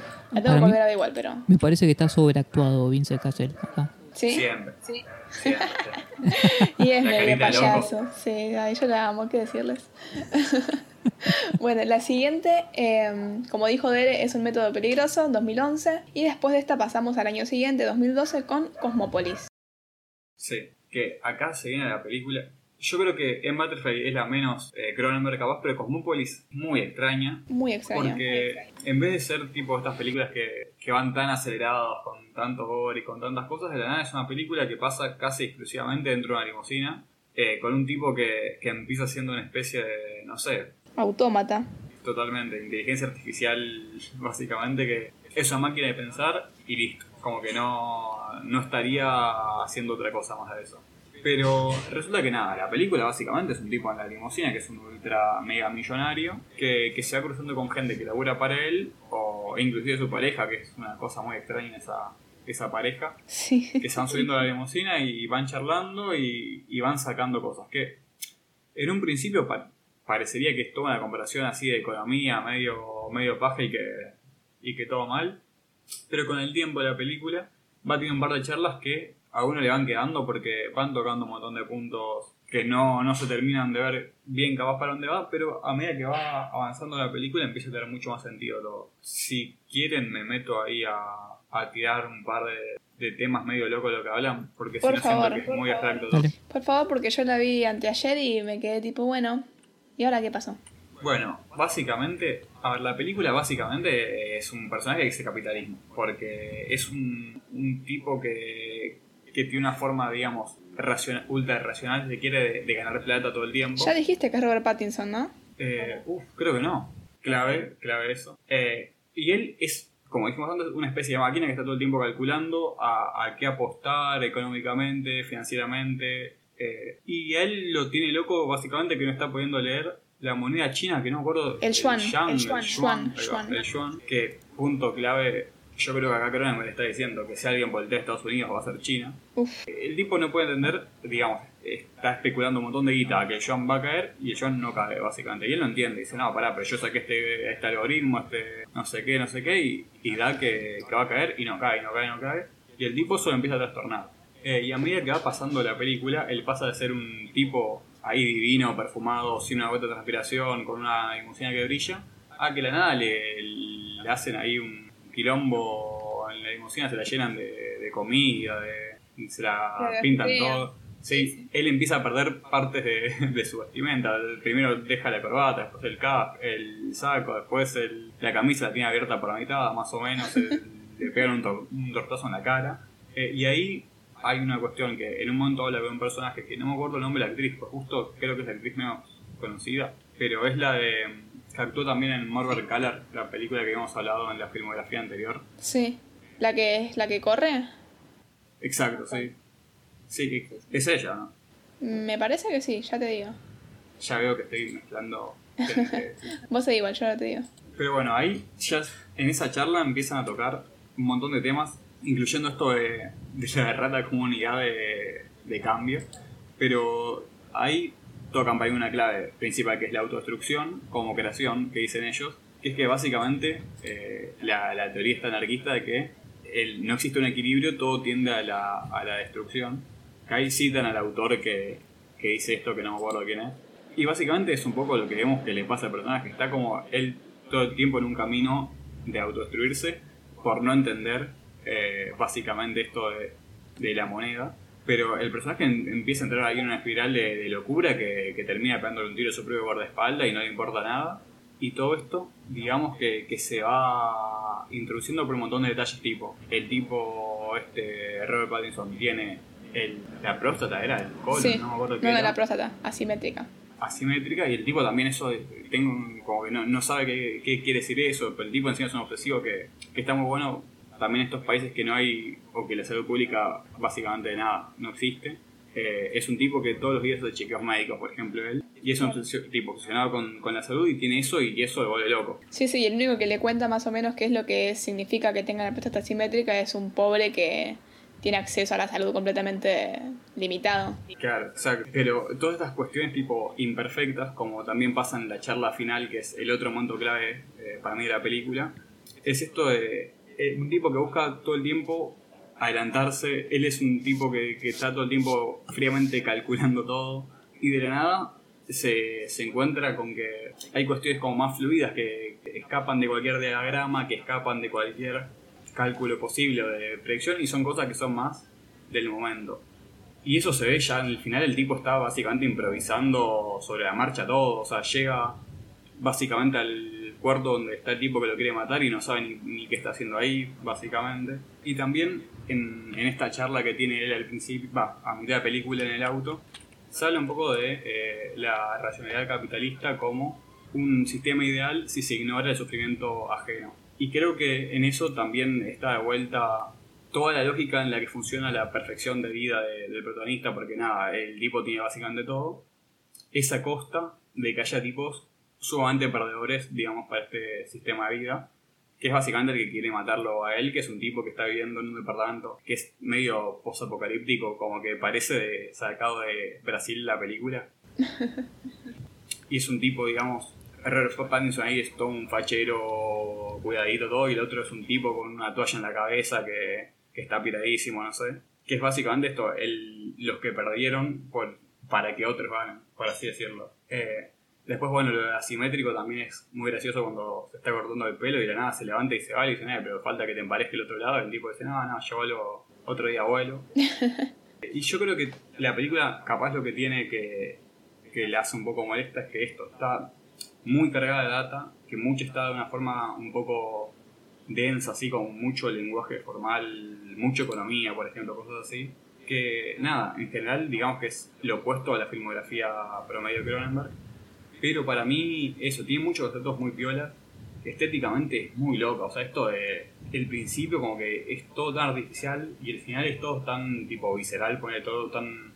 pasa de ser todo súper pulcro y moderno a la sociedad absoluta del departamento de, esta Némesis. Sí, sí, eh, yo lo que sentí cuando la miraba era como que era justamente una pieza literaria así adaptada, no sé si a los chapazos, pero bien mecánicamente, como que las líneas, ninguna línea se sentía natural, tipo nada de lo que hablaban se sentía como un diálogo que alguien podía tener en ningún día a día, o capaz que yo estoy muy lejos de, de esa charla económica. Pasa eso, pero se va transformando, o sea, no sé qué sentís vos, pero la charla con el peluquero la compraste absolutamente, el tipo dice, ah, este, este pibito venía cuando era un nene a día, a cortarse el pelo, y yo estaba con mi taxi, no sé qué. No es que por eso, justamente al principio como que se sienta así tipo tosca, fría, no humana, básicamente. Y a lo último yo creo que la... O sea, si bien, vuelvo, espera, eh, como que se siente súper tosca, eh, para mí las actuaciones como que hacen lo mejor que se puede hacer, porque dentro de, que supongo que serán tipo directrices de, de justamente del director o de la producción, eh, dentro de como toda esa frialdad que, que se proponen, las, las actuaciones están muy buenas y justamente al final yo creo que Robert Pattinson ahí cuando se le cae la lágrima siendo apuntado por el otro, es uno de los momentos más, eh, no sé si humanos justamente, pero para, para hacerle contraposición creo que es una palabra que le queda bien, como que se siente que, que sale tipo bien de adentro de, de, uno. Y creo que es como un, un contraste muy bueno.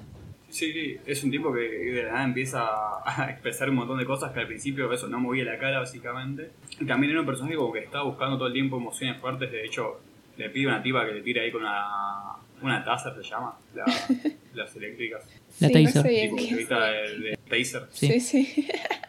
Bueno, le pide que le tire con eso, como que el, el personaje pasa de la frialdad absoluta, que de hecho no sabe ni, ni hablar con la esposa, es muy gracioso, esto, como que la primera escena con la esposa están hablando y parece que, que se subió el taxi con una desconocida, básicamente.